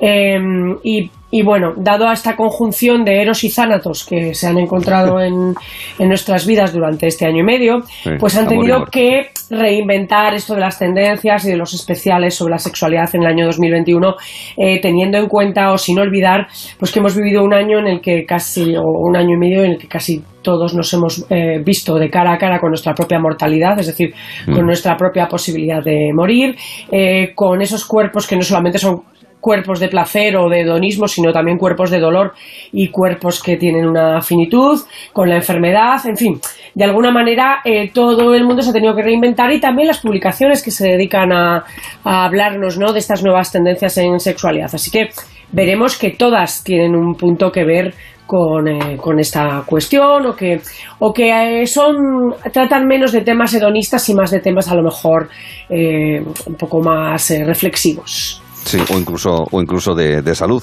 Porque vamos a comenzar hablando, vas a empezar explicándonos cuestiones relativas a sexo en hospital, incluso tradiciones muy peculiares en algunos países eh, cercanos al nuestro, Lisa. Fíjate, si esta es una cosa que me ha parecido súper curiosa eh, y que no, no es una tendencia o una novedad de ahora mismo, eh, pero que rea- y que realmente arranca de la Edad Media, pero que es una cosa muy, muy particular y que se ha visto plasmada eh, por los ojos de Gilles Tondini, un fotógrafo que ha acabado haciendo un libro de esto porque él considera que es una especie de patrimonio cultural es- este- exclusivo de Francia. Lo explico. Yo la primera vez que lo vi, lo vi en una serie que yo creo, no sé si hasta la emitían en film, y ahora no sé decirte en qué, que, que estaba situada en, una- en un, en un hospital francés con unos jóvenes residentes, que son, sería el equivalente al MIR aquí, y en el cual eh, cuando ellos se reunían para comer o en la sala donde desca- descansaban, se veían unos murales sexuales, unos frescos pintados, que a mí me resultaron muy chocantes. Y he tenido aquí que he descubierto, pues indagando en todo esto, que hay una tradición puramente francesa de frescos eróticos y pornográficos en las salas de los hospitales en las que descansan los internos, los MIR, ¿no? Los urgencistas. Sí. Y que realmente esto, es- esto se ha dado, se da en todos los hospitales franceses, en la mayor parte de los hospitales franceses. Y que se da desde la Edad Media, hay, hay- desde 1900 al menos hay constancia de estos frescos que se renuevan con cada nueva llegada de los nuevos internos que encargan nuevos frescos por- pornográficos en los que algunos de los miembros del equipo aparecen retratados, ¿no? Y que deben tener una especie de, de virtud catártica, por esto que digo del Eros y Zánatos, ¿no? De- del lugar donde se reúnen personas jóvenes que están totalmente sometidas a la presión de la muerte casi todos los días. Y es una cosa curiosísima, ¿no? Eh, Gilles Stondini lo ha recogido todo esto en, una, en un libro que se titula La imagen obscena eh, y él cree que hay- había que guardarlo, en, eh, había que retratarlo. Esto lo ha tenido que conseguir, vamos, todo está oculto, son salas en las que el público no entra, ¿no? Eh, y lo ha tenido que conseguir porque habían empezado a borrar o han empezado a borrar algunos de ellos debido a un escándalo que hubo en 2015. ¿Vale? En 2015 alguien eh, fotografió uno de estos eh, uno de estos ¿Murales? eh, murales. Sí yo creo que fue no sé si fue en la en la, en la Salpêtrière o, o si fue en el hospital Saint Paul en la, en la, en la, eh, maternidad y los colgó. Y en este eh, eh, fresco concreto aparecía la ministra de sanidad en pose también pornográfica y participando en una orgía. Cuando esto se vio eh, bueno, pues hubo ahí muchas presiones y ese mural desapareció. Entonces, en algunos hospitales, por, por miedo, están empezando a borrar murales que han estado allí desde hace más de 200 años, se han ido renovando, ¿no? Hay una página web que es la de una bueno, no yo sé si llamarla institución, pero bueno, es el órgano que coordina estos murales, se llama Plaisir de Dieu, eh, y allí podéis ver las, foto- las fotografías de los murales, de los frescos que orlan la mayor parte de las salas de, de, de- de reposo de los MIR, de los Sí. internos, de los hospitales de Francia, ¿no? Y hay algunas que tienen eh, muy buena factura, incluso pictórica, pero ya digo que todas entran, digamos, de, dentro de lo que podríamos considerar, eh, pues más, más que erotismo, casi pornografía, ¿vale? Eh, y en algunas se autorretratan ellos, o sea, tienen, como digo, este componente catárquico entre eh, el- la muerte y el, y el eros, eh, y son curiosas de ver, yo recomiendo verlas, pero realmente no he tenido nunca noticia de que esto suceda en otro país que no haya sido Francia. Ya, sí, sí. Y es llamativo, es decir, está institucionalizado y no se plantea a nadie, oye, esto está bien, está mal. Bueno, se hace y se acepta como tradición, entiendo entonces. Ya te ¿no? digo que hay, un, hay una serie, hay una serie de, de internistas francesa que yo creo que estaba funcionando muy bien, eh, no recuerdo ahora el título, donde se ve, claro, que donde ellos van todo el rato a comer o a descansar o donde se encuentran, hay unas extrañas eh, para nosotros, eh, a mí me chocó, unos extraños frescos eh, pornográficos, pero luego he descubierto, bueno, como os he dicho, que es algo que pasa en casi todos los hospitales franceses, es una tradición. Muy bien. Eso por un lado. Luego también hay un asunto que es muy llamativo porque uno podría llegar a pensar si esto da como para un libro. Un libro que se titula Fuentes y que aborda la eyaculación femenina, atención, en la antigua China y en la India. ¿Esto cómo es, Elisa? ¿Y cómo, por qué no iba a dar la eyaculación femenina para un libro? Pues a lo mejor... ¿Cu- ¿Cuántos se han escrito sobre No la eyaculación No soy especialista. Por eso Ya, ya, pero no, digo porque, claro, también. Eh, vale, pues sí, es una cosa eh, que también me ha chocado, eh, porque eh, quizá el skirting, que muchos han conocido a través del, eh, porno, eh, presenta una realidad, bueno, no sé si realidad o no, yo he participado en debates en televisión donde nos preguntaban, pero bueno, esto del skirting, la eyaculación femenina existe o no existe. Y, bueno, pues Stephanie Henle, que es una eh, universitaria alemana, es curioso, ha escrito un libro que procede de una tesis que ella ha escrito, eh, que se llama Fuentes y que cuenta la historia de la eyaculación femenina en la antigua China y en la India. ¿Y por qué ha elegido esto? Pues porque ella la tesis que viene a mantener en, en toda su obra es que mientras que en la antigua China ya ha encontrado textos con más de 2.000 años de antigüedad donde se describe de una forma profusa la eyaculación femenina, los tipos de eyaculación femenina y donde se describe que en las relaciones sexuales de, de- esa China milenaria se buscaba ese fenómeno, eh, después se produce un fenómeno eh, posterior eh, que di- digamos que, que hace un tabú sobre ese fenómeno, ¿no? Y, y tan tabú es que hoy en día en la sociedad occidental eh, hay quien se pregunta si esto es verdad que existe, si cómo es, si por qué no lo sabemos, ¿no? La joven doctoranda alemana nos recuerda que si hoy en día que estamos a punto de llegar a Marte, eh, porque tenemos ya nuestras sondas y hay quien está pensando en construir allí ciudades, como hablábamos el otro día, Como Al principio, sí. Mm. es decir, en una sociedad, perdón, con este tipo de, de evolución, se le dice a unos estudiantes de secundaria que dibujen Espera, tose tranquilamente. Eh, recuerdo que estamos en Jarro, que estamos con Elisa Beni, que quedan 14 minutos para llegar a las 6 de la tarde, que recuerdo que después de las 6 de la tarde eh, habrá un momento para el sorteo de la Champions League y que Elisa Beni sigue aquí con nosotros Estaba- para hablarnos. Estaba a punto de morir, estaba a punto de morir por vosotros oyentes, pero bueno, Para ya eso que está el servicio sanitario de Gelo, Esto ¿no? es, muy bien, mil gracias. Eh, entonces lo que lo que sucede es que eh, que ella dice, ¿no? La Stephanie Herling, que escribió este libro, es la que viene a decir, si ahora mismo le dices a unos estudiantes de secundaria o, o a muchas personas adultas que dibujen la estructura total del clítoris femenino, incluida esa parte eh, oculta que tiene prácticamente el grosor de un pene, eh, muy poca gente sería capaz de hacerlo. Entonces ya se pregunta en este libro, ¿y cómo hemos llegado desde la antigua China o las civilizaciones indias, hindús, en las que esto era un tema, eh, digamos, eh, no solamente conocido, sino, sino buscado y, y que se reflejaba en sus libros? ¿Cómo hemos llegado a que esto sea prácticamente una cosa oculta? Ella misma cita en el libro, fíjate, a un, eh, a un eh, sexólogo español, Francisco Cabello, que ya en los años 90 hizo todo un tratado sobre la eyaculación femenina, mucho antes de que llegaran estas modas de ahora. O sea que también en eso fuimos pioneros, ¿no? En, en- Mm. en hacerlo. Y bien, ella lo que viene a reivindicar es eh, el conocimiento del cuerpo femenino, el conocimiento de- de- del placer femenino y la reivindicación, eh, bueno, de esta muestra del verdadero placer femenino que muchas mujeres incluso no saben si han tenido alguna vez o que si lo han tenido incluso ocultan. ¿Por qué? Porque les da vergüenza, porque es algo que les parece que no es normal, que a lo mejor les pasa solo a ellas y que por lo tanto, pues eh, bueno, se tiende a no hablar de ello. En este libro, en Fuentes, se habla largo y tendido de, este, de esta cuestión. Pues hablando también de la eyaculación femenina en este libro en Fuentes para abordarlo de una manera más natural, más normalizada, ¿no? Al margen de eh, cuestiones de orden cultural, que en muchas ocasiones son las que determinan cómo se abordan muchos temas de la sexualidad. Luego también queremos hablar en estos tiempos en los que, que más que menos tiene algún medicamento cerca y tiene que recurrir a ello para tener la mejor eh, salud posible.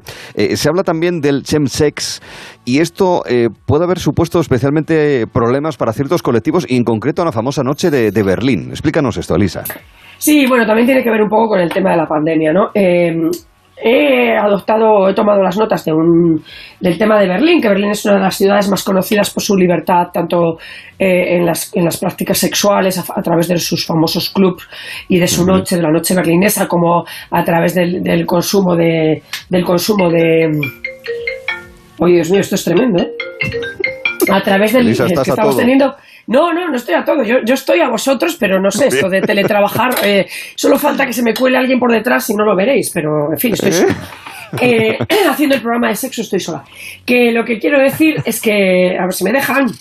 Es que eh, durante, la, durante la pandemia ha habido una parte de la comunidad gay eh, berlinesa que ha optado por la prudencia, pero sin embargo ha habido otra parte que eh, se ha lanzado totalmente a bueno, pues las, las fiestas, el Chemses, que son las fiestas de sexo multitudinario con drogas, eh, sobre las cuales hasta se ha escrito un- un- una novela situada en esta época, Chems, de John Zarka, en la que retrata este tipo de sexualidad que, bueno, algunos ante el, ante el riesgo de la pandemia y ante la proximidad, quizá, ¿no? O la amenaza de la muerte, pues eh, se han lanzado un poco. Bueno, esto también sucedió en la época de la peste negra con, con las orgías italianas, ¿no? Eh, Mm. Que se organizaban durante las- los periodos de, de, de peste, ¿no? Entonces, bueno, pues Sí, sí. eh, ha habido una parte de la comunidad eh, gay eh, berlinesa que ha optado por esto y entonces ha incrementado muchísimo el, el- el tipo de el- este tipo de, de fiestas de sexo químico, ¿no? De chemsex, en las que fundamentalmente se utilizan algunas drogas, algunas le llaman, a una le llaman tínala dulce, que es un, un tipo de metanfetamina, eh, pero a la vez se utilizan, bueno, pues se sigue utilizando pote- poppers o mefedrona o otras muchas, que lo que permiten es eh, mantener una excitación sexual muy alta durante periodos muy largos, de 24 o 36 horas, en las que el cuerpo no siente hambre y tampoco siente cansancio.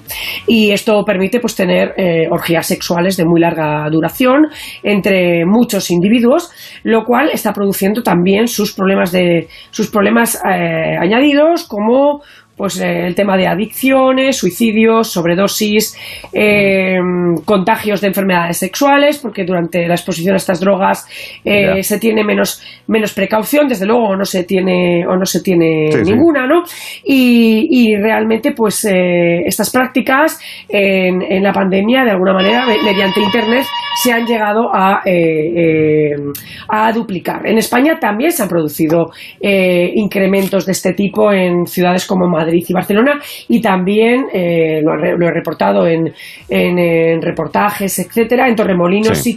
Ibiza y Valencia y otros lugares de, fuerte implantación eh, gay, ¿no? O sea que esta ha sido otra de las consecuencias de la pandemia que eh, digamos que también tiene su entronque, en, como he dicho, en otras epidemias pasadas. No, no es tan nuevo esta relación entre el sexo extremo y eh, la pandemia o el peligro o el riesgo. ¿no? Mm. Atentos, por tanto, a estos eh, fenómenos ciertamente preocupantes, el eh, conocido como Chen Sex. Y lo último, para lo cual tenemos aproximadamente dos minutos, es precisamente en contraste con algunas de las cosas que hemos comentado y, y además algo que ocurre muchas veces y que hemos mencionado en otros ámbitos de la vida y de las tendencias que tú nos explicas, que al mismo tiempo que se quiere sofisticar mucho y avanzar, innovar y demás, también hay una cierta vuelta a lo tradicional y por eso en ese sentido parece que hay una mayor relación, o por lo menos cada uno que lo enfoque como quiera, eh, más vinculación entre el sexo y el comportamiento sobrio, con la sobriedad, Elisa. Sí, es curioso, pero también lo dan como nueva tendencia sexual. No sé si es que al final las nuevas tendencias es volver a lo antiguo o no lo sé, ¿no? Bueno, eh, eh, la relación entre el sexo y alcohol es una, relación eh, que no tiene ni siquiera por qué ser patológica, es decir, es una relación que es hasta cultural. O sea, quien no ha abierto una botella de champán como afrodisíaco, bueno, o, ha pensado que esto podía ayudar, porque ese, ese principio un poco desinhibidor al principio del alcohol pues es verdad que tiene sus, sus relaciones. Estamos al cabo de la calle, es así. Claro, y, y, bueno, y hay encuestas que dicen que el 98% de los jóvenes cuando tienen relaciones sexuales las tienen después de haber estado pues de copas o de haber salido, etcétera, ¿no? Y por lo tanto parece que esa relación entre el sexo y el alcohol pues es una cosa totalmente común en nuestra sociedad. Pero hay una tendencia eh, que se está detectando y, y, que bueno que está, está empezando a aparecer en reportajes, en, eh, páginas web, en confesiones en blog, etcétera, que es la de el sexo y la sobriedad. Es decir, eh, me declaro totalmente libre de alcohol ni de ningún otro tipo de tóxico, droga, etcétera, a la hora de tener relaciones sexuales, ¿no? Lo cual significa que son relaciones sexuales en las que la excitación es la que uno pueda conseguir o la que el partener pueda lograr y en la que no hay otra desinhibición que la que tú seas capaz de proporcionarte. Y esto, bueno, pues ahora se plantea como tendencia, estoy segura que hay muchos oyentes que dicen, no, pues mira esa tendencia, yo la he practicado muchas yo, veces en mi vida. Y no, lo sabía. Y no lo sabía. Bueno, pues eh, por eso digo que a veces las cosas son cíclicas, eh, avanzan a veces hacia, como hemos hablado antes, hacia extremos, eh, digamos, hasta de, de bacanal, ¿no? Con drogas y por otra parte se producen siempre a las reformas contra reformas, ¿no? Contra tendencias y volvemos a una cosa que nos puede parecer tan sencilla, pero que a veces a lo mejor en la juventud es tan difícil como nombrarse como eh, sobrio a la hora de practicar sexo, abstemio a la hora de practicar sexo. Sexo 00, podría decirse. Esto es, correctamente. Tendencia, muy bien. Has tenido ya tu tradicional programa de sexo, Arturo. Ahora ya me quedo más tranquilo. Te quedas más tranquilo. Yo también. Voy a ver todos estos que me acosan, qué les sucede. A ver si puedo atenderles. ya, he hablado, ya he hablado yo con ellos, no te preocupes. Ya he hablado ya con ellos para que a partir de ahora, a partir de ahora. Elisa Beni, también aquí en Gelo, en estos episodios de Yadog, mirando hacia el futuro. Un beso muy fuerte, cuídate, amiga. Eso sí, buen sorteo. Adiós. Eh, gracias, a ver qué nos toca. Venga, porque así es. En unos minutos conoceremos y conocerán sobre todo los aficionados al fútbol en general y al Madrid, al Atleti, al Barcelona, al Sevilla y al Villarreal, en particular, quién le toca en la fase de grupos de la Champions League. Lo sabremos aquí en Sintonía de 1 0 en este punto del dial, en esta aplicación en onda Hasta mañana y gracias. Gelo en verano con Arturo Tellez en Onda Cero.